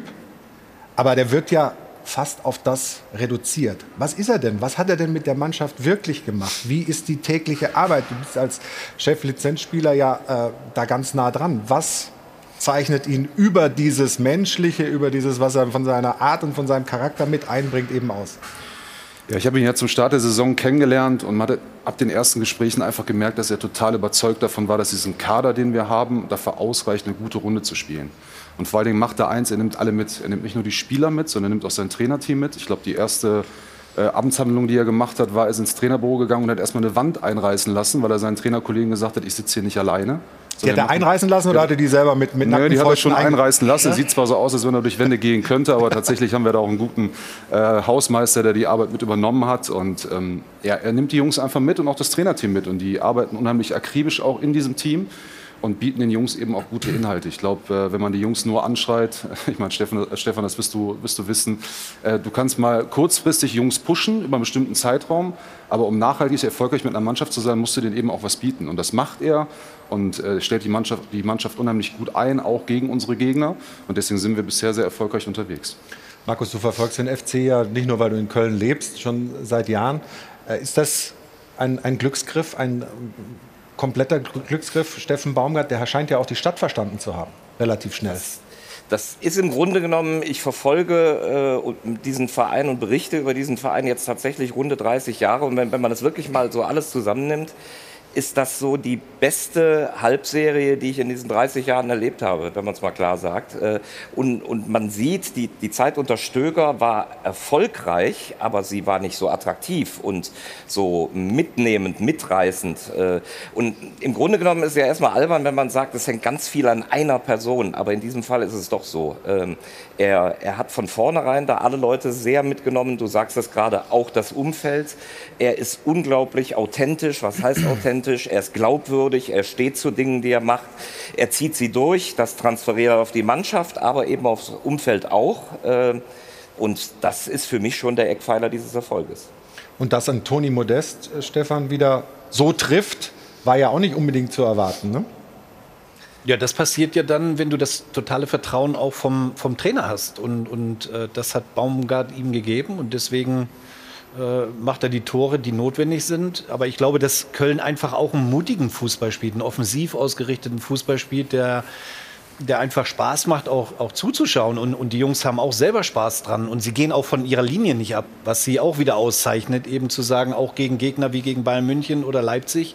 Wir versuchen, nicht unser Glück, aber, aber wir wollen offensiv auch gegen diese Gegner auftreten. Und Baumgart, ja, er ist authentisch, äh, er, er lebt das auch an der Seitenlinie. Aber wir sind erst am 22. Spieltag. Also man kann die Kölner, also man kann sie jetzt loben, Stand heute, aber man weiß nicht, wo es in den zwölf Spieltagen oder äh, den, den letzten zwölf Spieltagen noch hingeht.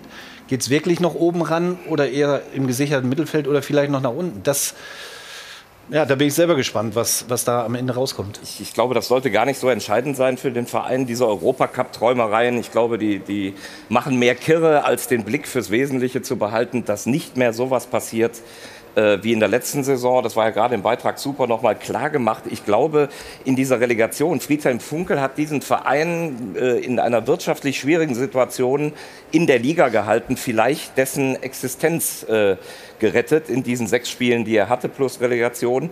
Äh, und du sprichst das Thema Modest an. Mhm. Man muss sich natürlich auch mal vergegenwärtigen. Äh, Steffen Baumgart kriegt das also hin mit ihm. Warum hat das denn letztes Jahr so desaströs überhaupt nicht funktioniert? Und da muss man dann auch mal an die handelnden Personen gehen, an Held und Gistol. Nur mal zur Erinnerung, der Bursche, der hier gerade eine Bude nach der anderen macht, äh, der wurde im Februar mit Schimpf und Schande davon gejagt. So, und, und das war für mich also äh, ganz schlimm, was da in der letzten Saison passiert ist und fast hätte man es teuer bezahlt. Und da können sich in der Tat, äh, Friedhelm Funkel sollte heute da sein, gute Ja. Besserung an ihn, äh, erstmal alle bei Friedhelm bedanken. Ihr wisst schon, was Friedhelm auch da geleistet hat für den FC, ne? Absolut. Ich habe es eben im persönlichen Gespräch auch schon mal gesagt. Ich glaube, das ist, kann man nicht hoch genug anrechnen, was Friedhelm Funke letzte Saison für unseren Club getan hat. Ähm, ich habe da immer diesen Gedanken vor Augen, wo wir in, bei Hertha gespielt haben, steht 0-0 und ich saß vom Fernseher zu Hause und dachte, ey, die müssen doch und das ist so ein wichtiges Spiel und warum machen die nicht nochmal? Und er hatte eine totale Ruhe und hat dann eben auch diese Ruhe auf die Mannschaft übertragen und nach einer Relegation dann auch. Wir verlieren das Hinspiel, gewinnen dann das Rückspiel. Mhm. Das hat ja dann auch was mit Führung zu tun. Als ich den Job dann angetreten habe, habe ich auch viel mit unseren Mitarbeitern gesprochen. Was war denn anders? Was hat Friedhelm Funkel, was hat er anders gemacht als vorher? Und er hat die, die Leute alle mitgenommen. Ich glaube, das ist ja, wir reden immer viel über Leadership, gerade Management oder auch im Trainerbereich. Und ich glaube, da sind Friedhelm Funkel, auch Steffen Baumgart gute Beispiele dafür, wie man schafft, eben auch die Leute mitzunehmen. Weil alleine, es ist keine One-Man-Show mehr. Weder Management bei einem Bundesligisten noch als Trainer, sondern du brauchst gute Mitarbeiter und die musst du vernünftig führen und die müssen dir auch folgen. Und ich glaube, das sind zwei sehr gute Beispiele dafür. Und wie ist es gelungen mit Toni Modest? Ähm, Markus hat es ja gerade angesprochen, wie es äh, vorher teilweise um ihn aussah. Wenig gespielt, wenn er reinkam, äh, dann spät. Jetzt ist er wieder da, wo er auch in den Jahren war, als der FC ganz erfolgreich geworden ist, mit wahnsinnig vielen Toren. Wo kommt das her bei ihm, dass er wieder Bock hat offensichtlich auf Fußball? Also ich glaube, es sind mehrere Faktoren. Also erstmal sind wir alle überzeugt gewesen von Beginn der Saison, dass Toni diese Qualitäten hat. Aber Toni wird es mir verzeihen, er ist in seinem Alter auch nicht mehr ein Spieler, der von der Mittellinie sich einen Ball alleine vorlegt und einen davonrennt und ein Tor schießt. Sondern er ist natürlich auf seine Mitspieler angewiesen. Ich glaube, Steffen hat ihn relativ schnell emotional gepackt und hat ihm gesagt, pass auf, mein Freund, was sollen wir jetzt, jetzt gemeinsam machen? Hast du Bock, noch mal allen zu zeigen, dass du es kannst? Oder wird sich jetzt verkriechen und sauer auf die sein, die letztes Jahr nicht an dich geglaubt haben? Dann haben wir eine Spielweise, wo wir viel, viel höhere Ballgewinne haben und wo wir viel, viel mehr Situationen auch in der Box haben. Und Toni das habe ich vor der Saison auch schon gesagt, auch dafür wurde man dann ein bisschen belächelt, aber der ist für mich immer noch einer der besten Boxstürmer, die wir in der Bundesliga haben. Und die Bälle, die er bekommt, die fallen eben jetzt in der Box runter und nicht 30 und 40 Meter vom Tor, wo er einen verlängert und hofft, dass einer nachgeht, sondern er kriegt die Bälle genau da, wo er gut ist. Und deswegen stehen wir auch da, wo wir sind. Man muss mal überlegen, der war ja eigentlich schon mal in, böse gesprochen in China verklappt irgendwo, ja, als, als Profi und kommt wieder und wird dann nach so einer Gistol-Phase, glaube ich, durch Wertschätzung und Emotionalisierung seitens Baumgarts, der einfach das Missing Piece zu diesem eh schon immer verrückten Kölner Trubel ist, der, der Teilchenbeschleuniger für diese ganze Euphorie, was natürlich auf, äh, auf einem schmalen Grad manchmal ist, wenn er seinen Fernseher zusammenbrüllt. Das sollte er vielleicht nicht jede Woche machen, das weiß er aber, glaube ich, auch. Und ich denke, dass da intern auch darüber gesprochen wird. Aber diese ganze Melange und dieses aus diesem fast toten Kader unter Gistol und dieser wirklichen absolut unattraktiven Spielweise hat er genau die richtigen äh, Schalter gedrückt. Er hat den, die Mannschaft emotionalisiert, mitgenommen, die arbeiten alle für ihn und, und arbeiten zusammen und, und spielen einen ganz anderen Fußball jetzt. Ja? Und, ähm, Und auch, auch ein bisschen zugeschnitten auf Modest. Ne? Du hast es ja schon gesagt. Also er wird ja von außen extrem gefüttert. Ich weiß nicht, wie viele Kopfballtore er gemacht hat. Glaube ich neun oder zehn schon. Ja. Das Rekord übrigens in der Bundesliga. Ähm, also es gibt schon Stürmer, da müssen die Mitspieler den Stürmer auch füttern. Also Silva hatten wir mal ein gutes Beispiel, glaube ich. Haaland. Ähm, Haaland, der auch extrem abhängig ist von seinen Mitspielern und er wird perfekt gefüttert und darum hat er auch die Quote und darum ist er auch so erfolgreich. Es gab ja jetzt noch mal, Entschuldigung, Markus, mach du erst. Ich wollte nur noch sagen, Modest ist aber eigentlich auch nicht das einzige Beispiel. Und dann- dann sind wir wieder bei Steffen Baumgart. Er macht viele Spieler besser. Und das ist das, was Thomas meint mit, er nimmt sie alle mit. Äh, ein Schaub war aussortiert. Der bekommt wieder seine Anteile an, an Spielzeit, aber auch an Erfolgssituationen. Äh, Schindler hat er wieder hinbekommen. Der war völlig raus. Äh, Benno und Schmitz spielt plötzlich eine, eine Schmitz ganz andere Rolle. deutlich. Und das beste Beispiel neben Modest, Modest ist äh, Salih Özcan. Ein Sechser, der, der über ja, ein Jahrzehnt fast als Top-Talent im Verein galt.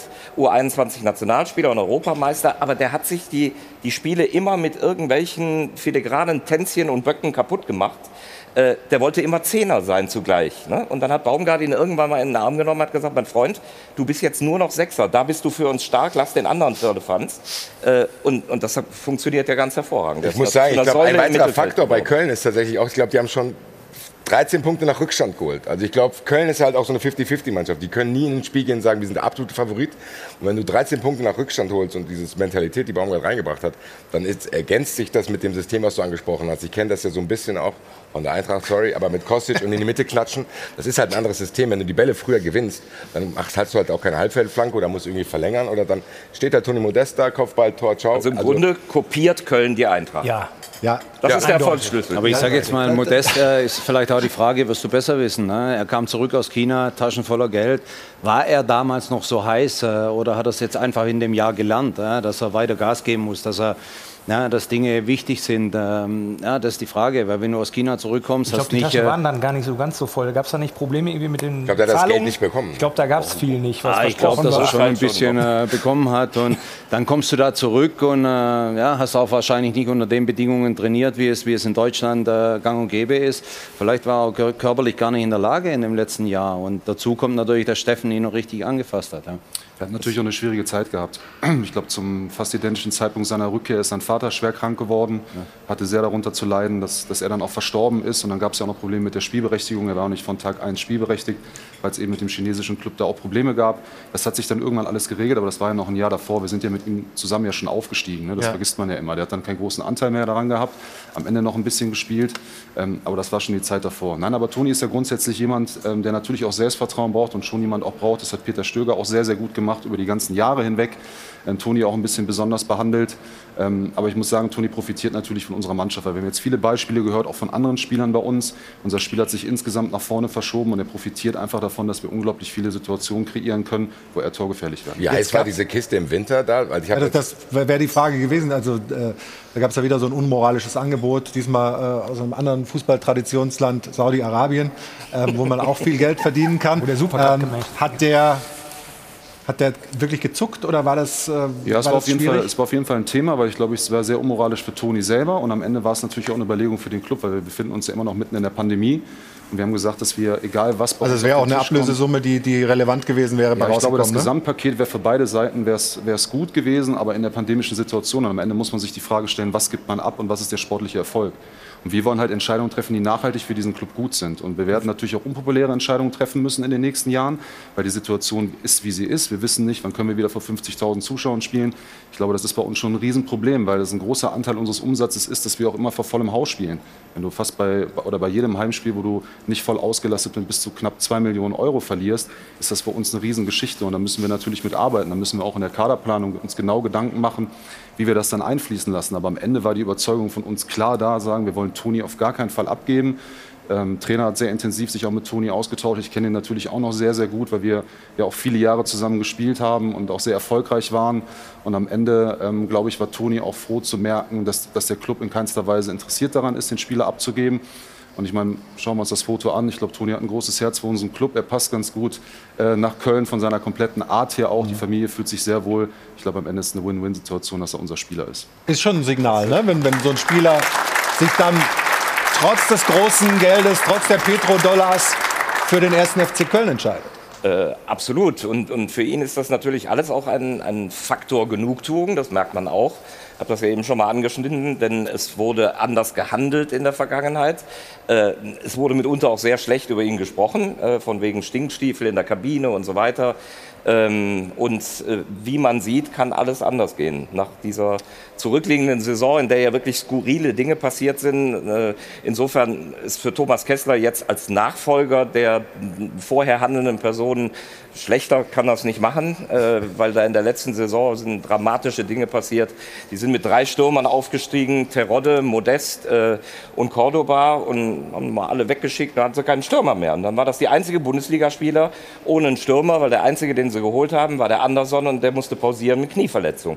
Und das waren, das waren Fehler in der Kaderplanung, äh, Transfers, Dennis, Max Meyer, äh, die, die an Slapstick nicht zu überbieten waren. Und ähm, Ja, insofern trittst du ein angenehmes Erbe an, denke ich. Jetzt äh, bringst du die Emotionen rein. Das gefällt mir. Das gefällt Ja. mir. Da merken wir, dass der FC Köln dich emotionalisiert. Äh, Ja, wobei das Fakten sind. Also, ja, ja, alles gut, alles Ja. gut. Freue mich drüber und wir sprechen gleich weiter über den ersten FC Köln, auch ein bisschen über deine Rolle.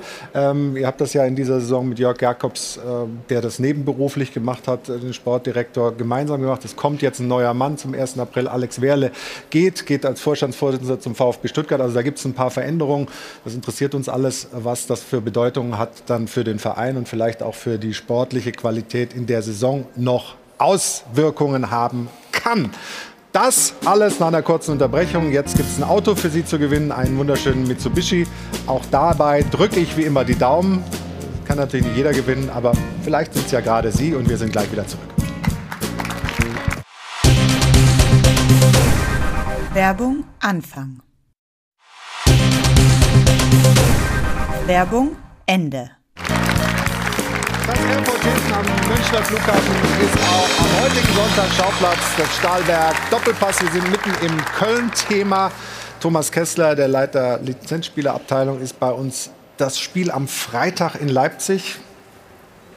Irgendwie eine Auswirkung auf euren Weg oder ist das auch die Art und Weise, wie das äh, gewesen ist? Steffen Baumgart hat ja relativ viel gelobt, sogar ähm, eigentlich okay, klar, man hätte gern was geholt, aber macht das irgendeine Änderung bei euch? Ja, Niederlagen sind immer enttäuschend, gerade freitags abends, wenn danach die ganze Liga noch spielt, ist irgendwie immer am schönsten, wenn man da auch was mitnimmt. Dann kann man sich das Ja. Wochenende. Hast du Geld dabei, Thomas? Ja, habe ich selbstverständlich. Vielen Dank.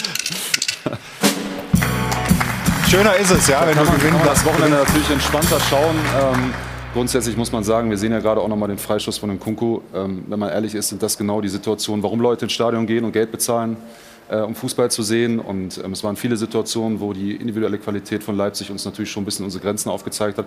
Aber trotzdem muss ich sagen, dass die Jungs äh, in den Möglichkeiten, die wir haben, permanent dagegen gehalten, am Ende sich auch nicht äh, haben irgendwie hängen lassen, sondern dann zum Schluss auch noch das 1-3 gemacht. Es waren ganz viele Dinge dabei, die unseren Weg einfach weiter begleiten werden. Und dass dazwischen auch Spiele verloren werden, glaube ich, ist völlig normal. Und wenn wir ehrlich sind, ist Leipzig auch keine Mannschaft, mit der wir uns messen müssen, sondern wir müssen unsere Punkte woanders holen. Aber es geht dann immer um die Art und Weise und äh, um den Weg, den wir gehen. Und äh, da war dieses Spiel sicherlich kein Schritt zurück. Ich habe es gerade vor der Werbung gesagt, wir wollten auch noch ein bisschen von dir hören, wie so die Arbeit intern läuft. Das Leiter Lizenzspielerabteilung, Jörg Jakobs, äh, hat den Sportdirektor gemacht, hält sich aus der Öffentlichkeit ziemlich zurück, weil er auch noch äh, gar nicht das hundertprozentig machen kann, weil er in der Deutschen Sporthochschule auch noch beschäftigt ist. Jetzt kommt ein neuer Mann zum 1.4., Keller aus Regensburg. Wie wird dann die Arbeitsaufteilung sein? Wie, wie wird das laufen? Also Übergabe die, die Leitung alles. der Lizenzspielabteilung mache ich mit Lukas Berg zusammen. Der kümmert sich um den administrativen Part. Ich mache den sportlichen Part. Äh, mit Jörg zusammen natürlich federführend für die Kaderplanung auch mitverantwortlich, wo Steffen logischerweise natürlich auch mit im Boot ist.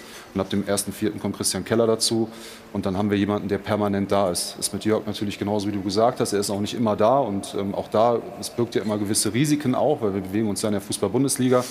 Und ich glaube, die eine oder andere Geschichte war auch schon vorgeschrieben, dass der Trainee äh, eine Etage höher rückt und dann noch mit dem Teilzeitangestellten aus der Sport Sporthochschule äh, einen Bundesligisten leitet. Ich glaube, dass uns das sehr, sehr gut gelungen ist, diesen Umbruch im Sommer ähm, dann auch voranzutreiben. Und Christian Keller hat ja klar gesagt, dass er zum 1.4. einsteigen möchte. Ich glaube, nicht erst seit, seit Max Eberl äh, merkt man, was für eine große Last und auch ein Druck auf, auf handelnde Personen herrscht. Und er hat, glaube ich, acht oder neun Jahre einen sehr intensiven und guten Job in Regensburg gemacht. Und ich glaube, dann ist es auch legitim zu sagen, ich brauche das jetzt für mich und ich fange erst am 1.4. an. Und am Ende bedeutet das für mich, dass da ja natürlich ein großes Vertrauen äh, auch in meine Person ist und auch in Kombination unserer sportlichen Leitung, dass man uns das zutraut, bis zu diesem Zeitpunkt ohne einen klaren Chef, Mhm. der jeden Tag im Eckbüro sitzt und äh, den Weg vorgibt, ähm, zu arbeiten. Ja, und deswegen freue ich mich sehr auf die Zusammenarbeit ab dem 1.4.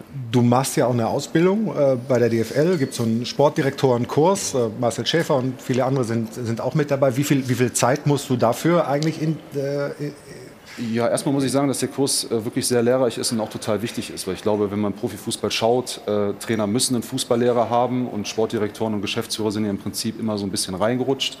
Äh, Ich glaube, du hast mittlerweile eine hohe Verantwortung, ähm, nicht nur für deine Mitarbeiter im Club, sondern ich meine, wir haben über 112.000 äh, Mitglieder, Mhm. für die ich am Ende auch mitverantwortlich bin. Und da war es für mich wichtig, dass ich einen Weg finde, um mich dann auch vernünftig vorzubereiten auf eine Karriere nach der Karriere. Ich war äh, schon nach meinem 30. Lebensjahr sehr intensiv im Austausch mit Alexander Werle und habe mit ihm gesprochen, habe gesagt, wie könnte man mich in diesen Club einbauen, sodass das auch für beide Seiten wirklich sinnvoll ist. Und ähm, Alex hatte da eine gute Idee und hat zu mir gesagt, pass auf, ähm, du machst mal ein Trainee und schaust dir mal alle Abteilungen im Club an, weil es wichtig ist, dass du aus dieser Sportblase rauskommst und auch mal, auch mal siehst, was bei uns in der Verwaltung so passiert. Es war auf zwei Jahre ausgelegt, zeitgleich durfte ich dann auch an diesem Kurs teilnehmen. Der geht jetzt noch bis zum Mai. Es ist immer so, dass wir uns alle drei, Monaten, drei Monate für zwei Tage in unserer Gruppe treffen. Wir haben wirklich tolle Inhalte, vor allen Dingen auch eine richtig gute Truppe mit Personen, wie du gerade schon angesprochen hast, wo wir echt einen, einen super Austausch auch mit den Kollegen haben und auch sehr offen miteinander umgehen können. Jetzt ist es, wie es im Fußball so ist. Jetzt äh, war es ein Jahr früher und ich wurde gefragt, ob ich mir vorstellen kann, diese Rolle zu übernehmen. Äh, da denkt man ehrlicherweise dann auch nicht zweimal drüber nach, weil wer weiß, wann diese Chance nochmal wiederkommt. Jetzt mache ich es aktuell gerade parallel, aber es ist zeitlich alles so einteilbar, dass ich meinen Job auch nochmal nachgehen kann. Okay, und der FC scheint irgendwie gut auf, aufgestellt zu sein, ne? oder? Also der Weg, den sie gehen, macht irgendwie Sinn. Ich habe da gerade mit größtem Interesse äh, zugehört und ich finde, dem ist da nichts hinzuzufügen, weil das ja auch ausstrahlt, wie man die Strukturen verändert, welche Wege man geht. Äh, und ich finde das ganz toll, wie man rangeht. Äh, und deswegen ist der Verein tatsächlich im Moment auf einem guten Weg. Äh, dass das dann wieder alles am Sportlichen hängt, wissen wir auch. Aber das Fundament ist richtig gut im Moment und ja, mal gucken, wie es weiterläuft. Ich finde vor allen Dingen bemerkenswert, weil ich war hier schon mal, glaube ich, und habe über den FC geredet, da war da noch viel Chaos. Ich glaube, es ist gar nicht so einfach in Köln. Da waren in den letzten Jahren sehr, sehr viele verschiedene Köche an diesem Gericht dran, zu sagen, okay, das ist jetzt das, was da ist, das sind noch alte Spieler. Ich glaube, äh, er und Stefan, äh, Steffen Baumgart haben das wirklich gut gemacht und ich glaube, du kannst am besten bestätigen, dass das in Köln gar nicht so einfach ist, dass man zumindest jetzt in der Gegenwart, ich will nichts äh, jinxen, aber zumindest ein busyes Gefühl hat, da sind zwei klare, strukturierte Personen, die da ein bisschen Ruhe reinbringen in dieses Umfeld. Ja, dass du hier warst und es war Chaos beim FC, das muss so gewesen sein, weil du warst ja schon öfter hier. Also insofern. Ja, deswegen habe ich gedacht, ich betone das jetzt nochmal, weil momentan habe ich nicht den Eindruck, auch wenn ich natürlich nicht weiß, was da in den Eckbüros so abgeht. Das, das ist so, muss man zurückdenken, dass selbst äh, zu erfolgreichsten Zeiten in den letzten zehn Jahren, Stöger, Schmatke, da hat sich alles gefreut mit Tränen in den Augen. Genau. Wir sind im Europapokal und da fangen die beiden an, sich dazu zerhacken und stürzen den ganzen Verein wieder in eine Situation, die keiner für möglich gehalten hätte. Und insofern stimmt das Fazit guter Weg. Also hoffen wir, dass dieser ruhige, sachliche Weg so weitergeht beim ersten FC Köln und kommen jetzt zur Szene der Woche und damit nochmal zu Jana. Jana. Die Szene der Woche wird Ihnen präsentiert von LEDVANCE. Smartes Licht für zu Hause. Und damit kommen wir zum Spiel Freiburg gegen Mainz und schauen einmal auf das Führungstor der Mainzer durch Alexander Hack. Hier gab es nämlich etwas Unstimmigkeiten bei der Entscheidung seitens der Schiedsrichter. Also wir sehen einmal hier Flanke, dann etwas Getümmel im Strafraum. Im zweiten Versuch geht der Ball dann rein. Dann aber bekommt der Schiedsrichter Dennis Eitekin Kontakt auf dem Ohr aus Köln in Person von Sascha Stegemann. Der sagt, na, da müssen wir einmal schauen, ob das regulär war. Handspiel wurde hier geprüft. Wir sehen hier aber in der Lupe die, ba die Ball. Mh, die Hand berührt nicht den Ball, so rum. Also Handspiel, nein, damit zählte der Treffer. Mainz führt 1 zu 0. Wenn wir uns das Ganze aber jetzt nochmal anschauen und auf die Abseitslinie achten, sehen wir, Hack ist im Abseits und dadurch, dass er im zweiten Versuch den Ball ins Tor bekommt, wird dadurch natürlich dann auch aktives Abseits und der Treffer hätte tatsächlich nicht zählen dürfen. Jetzt hat sich Dennis Eitekin zu dieser Szene nach dem Spiel geäußert und hat gesagt, Danke, wir haben tatsächlich das Handspiel gecheckt. Der Ball kam von oben runter und der Fokus lag komplett auf Handspiel bei der Ballannahme. Das Tor hätte nicht zählen dürfen. Es ist uns durchgerutscht und das ist ärgerlich. Deswegen ist das jetzt auch unsere Szene der Woche, denn dass jemand so klar und offen zugibt, dass man da tatsächlich einen äh, Fehler gemacht hat, ist nicht selbstverständlich und haben wir auch schon oft anders erlebt. Die Szene der Woche wurde Ihnen präsentiert von LEDVANCE. Smartes Licht für zu Hause. Und damit müssen wir auch kein, keine große Diskussion draus machen. Ich finde es stark, dass Dennis Eitekin das dann hinterher zugibt.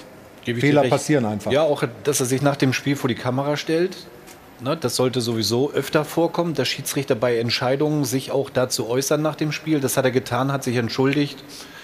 Ja, da ziehe ich den Hut vor. vor dieser Reaktion von dem Schiedsrichter Eitekin. Ja. Sehe ich genauso. Also Eitekin ist überhaupt auffällig einer der ganz wenigen Schiedsrichter, der weiß, dass er sich hinterher Mhm. stellen muss.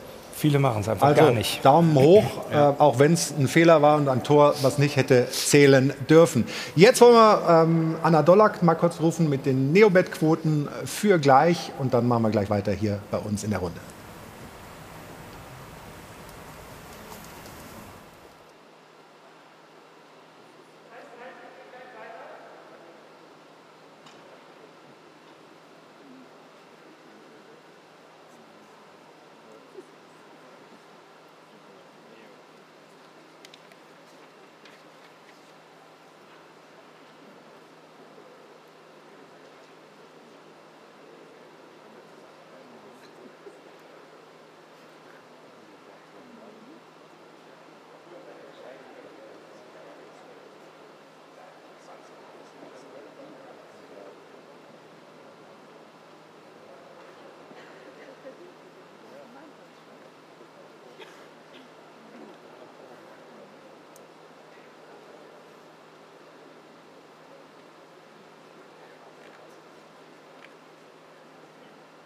Das haben wir hier auch. Fällt er dann trotzdem. Aber er stellt Aber ist Schützen vor dem Team auch. Das ist auch wieder so. Das hab ich eben gesagt, weil das war eben sein Fehler. Wir können, genau, wir können nämlich auch sagen, ja, ich ist hab keine Bilder. Was soll ich machen? Er ist Teil des Spiels. Ich meine, die Spieler sollen sich auch stellen. Warum soll sich nicht ein Schiedsrichter stellen? Spieler aufstehen, ich glaube, das wird sehr, sehr viel beschimpft. Auch gerade jetzt mit dem VR. Würde, so spießiger Typ ist. Vor allem, du lernst die Typen ja so mal ein bisschen kennen, wenn du die einfach mal reden hörst. Viele, von vielen kennst du die Stimme ja nicht mal, sag ich mal böse, ne? Als. So, und dann kriegst du den mal mit. Warum denn nicht diese Typen? Die sind ja nicht so viele. So, wir sind gleich wieder da. Dann fiel ihm ein, dass der ja schon Geld hatte. Dankeschön, Anna. Und wir machen hier weiter in der Runde. Ich habe es ja vorhin auch mal gesagt, wir wollen noch ganz kurz äh, in den Abstiegskampf gucken und vor allem die Situation von Hertha BSC ein bisschen beleuchten. Stefan, das wird langsam richtig eng, ne? Ja. Bei der Hertha. Sehr eng. Sehr eng. Was sind deiner Meinung nach die Gründe? Wir können ja auch die äh, Szenen äh, des Spiels gegen Fürth noch mal dabei einspielen. Ja, Irgendwie also- hat man immer das Gefühl, jetzt ist es, jetzt haben sie die Krise im Griff, jetzt, äh, jetzt wird es ruhiger, aber Ja, man hat ja gedacht, nicht. mit den vielen Geldern, die ja geflossen sind, äh, ist das mehr oder weniger ein Selbstläufer. Der Fehler liegt ja in der Zusammenstellung des Kaders, dass sie sich in keinster Weise als, als Team, als Kollektiv äh, präsentieren. Ähm, ja, mehr kann man da eigentlich nicht zu sagen. Sie spielen einfach einen schlechten Fußball und darum stehen sie auch verdient da, wo sie stehen. Jens, was glaubst du, was sind die Probleme der Hertha? Ja, ich glaube auch, wie Stefan schon gesagt hat, ja, der Kader wurde mit viel Geld zusammengestellt. Äh, die haben nicht funktioniert, die Spieler. Ich glaube, ein Großteil von den Spielern ist schon wieder weg. Und äh, da hat Freddy eine Baustelle übernommen, die er jetzt äh, ja, dieses Jahr hoffentlich noch äh, hinkriegt und dann äh, die nächsten Jahre in Ruhe was aufbauen kann. Aber wenn man sieht, für 100 Millionen Spieler geholt. Ich weiß nicht, wie viele Spieler von den 100 Millionen noch da sind aktuell. Also da sieht man, dass man da sicherlich bei der einen oder anderen Entscheidung deutlich daneben gelegen hat. Die spielen jetzt zu Hause gegen Leipzig, dann auswärts Fra äh, Freiburg, dann zu Hause gegen Frankfurt. Ähm, die anderen da unten punkten auch alle. Also es könnte echt noch brenzlig werden, ne? Michael, was meinst du? Ja, ja. Und ich finde es auch dann zu Recht am Ende. Dann bleibt halt ein Berliner Club in der Liga. Also ich habe da, da habe ich an der Stelle wirklich kein Mitleid, wenn man so viel Geld investiert und das so schlecht und überhaupt keine Einheit entsteht. Und das in dieser Stadt ist mir ein absolutes Mysterium. Und dann hast du es auch verdient. Ja, und die anderen, die punkten halt. Ne? Die Bochumer punkten, die Wolfsburger punkten, Eintracht Frankfurt. Obwohl, die sind ja nicht wirklich unten drin. sind ja woanders. Ich wollte- Ich wollte nur mal gucken, wie seine Reaktion ist. Er ist noch wach. ähm, aber das haben sie sich auch selber zuzuschreiben, die, die Berliner. Ne? Das muss man ganz klar sagen. Und das ist eine ganz, ganz gefährliche Situation. Ich habe Carsten Schmidt vor zwei Wochen getroffen. Wir haben uns mal ein bisschen ausgetauscht. Und der sieht da auch eher schwarz, als dass er irgendwas anderes sieht. Oh. Ich muss aber sagen, was, was Jens gesagt hat, ich hoffe, ich darf es duzen. Ja, ja, um Gottes Willen. Was Jens gesagt hat, ist halt wichtig, weil wenn wir sagen, die Berliner, das sind aber nicht die, die da jetzt sind, sondern das sind die, die haben das übernommen. Ich habe vorhin bei dir gesprochen, dass da viele Köche in Köln am Werk waren. Das war ja in Berlin genauso. Erinnern uns an diese Klinsmann-Geschichte. Dann ist der Spieler von denen geholt worden. Dann ist da da wieder da gewesen. Jetzt ist mit Korkut auch nicht die unfassbar kreativste Lösung gefunden worden. Also ich weiß es aus Frankfurt, dass Freddy, wenn er Zeit bekommt, gut arbeiten kann. Und die hat er jetzt halt noch nicht. Der, so lange ist er jetzt noch nicht da, als dass du da in einer Halbserie sagen kannst, ich gehe jetzt den ganzen Laden, gerade bei der Hertha, äh, habe ich jetzt hier alles auf links gedreht. Ich glaube, da muss man Geduld und Glück haben, wie es gesagt hat. Die Hertha muss jetzt irgendwie sich da durchbeißen. Und ich befürchte oder ich glaube, dass das ausreicht. Die Qualität in diesem Kader ist trotzdem so hoch, dass ich glaube, die steigen nicht ab. Und dann ist es, glaube ich, zumindest für mich dann als Frankfurt-Fan gefährlich, wenn nächstes Jahr Freddy seine Kraft entfaltet. Du musst jetzt zahlen. Zehnmal Frankfurt ist einmal zahlen. Hast du jetzt erreicht? hab ich kein Geld, ja, bitte. Da kann ich dir leihen. Komm her. Ja. Ja, aber, aber gehen Sie runter. Das Problem ist, wenn du mal in dem Strudel drin bist. Ja? Schalke hat letztes Jahr auch nicht gedacht, dass sie in dem Strudel äh, bis zum Schluss drin sind. Ne? Wenn du da mal drin bist, da rauszukommen, äh, Selbstbewusstsein schwindet, die Medien, der Druck äh, ist Wahnsinn. Also da kannst du mal ganz schnell hinten rein. Und äh, Hertha hat, äh, glaube ich, nicht von Anfang an der Saison mit dem Abstieg äh, was zu tun haben wollen. Und dann musst du die Spieler auch, die müssen jetzt ja ganz anders auftreten. Du musst dich mit dem Abstieg. Ja? Das ist was anderes, wie wenn du im Mittelfeld oder oben mitspielst. Und kriegst du das in die Köpfe der Spieler rein? Das ist äh, unheimlich schwierig. Aber ich glaube, es ist jetzt noch früh genug. Also ich glaube nicht, ja, dass aber, die, aber die Gefahr ist da. Und das unterschätzen viele. Wenn du das selber mal gespielt hast, dann, dann ist das so, dass du eigentlich immer denkst und dann auf einmal sind es nur noch acht Spieltage, auf einmal nur noch sechs, du bist immer noch unten drin. Ich würde sagen, Gladbach hat definitiv die bessere Qualität. Die werden mit dem Abstieg nichts zu tun haben. Bei Hertha BSC bezweifle ich das, ob die Qualität reicht. Ich glaube, dass Freddy Bobic gerade so ein bisschen auf Zeit spielt, ob das mit dem Korkut irgendwie funktioniert, äh, genau wie du gesagt hast, um dann seine erwiesenermaßen vorhandene Qualität auszuspielen. Da kommt mir natürlich, und da sind wir bei Frankfurt, der Name Nico Kovac in den Kopf. Äh, da bin ich mir fast sicher, dass das der Gedanke ist, die neue Saison anzugehen. So, und was machst du jetzt? Nimmst du so einen Kovac und verheizt ihn im Abstiegskampf? Oder hast du den anderen Plan, komm irgendwie mit Ach und Krach durch, wenn es geht, mit Korkut und dann ein, eine ganz neue Struktur im Sommer? Man muss ja realistisch betrachten, es gibt nur einen Abstiegsplatz eigentlich.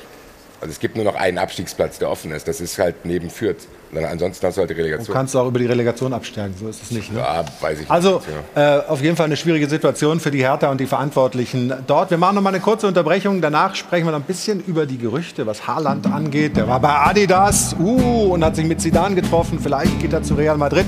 Sie denken äh, vielleicht dran, dass Sie mitmachen bei unserem Gewinnspiel. AVD hat zwei Karten zur Verfügung für den Doppelpass und Tour 21.02. in Frankfurt. Also da noch mal anrufen oder SMS schicken und dann sind wir gleich noch mal hier beim Doppelpass. Bis gleich.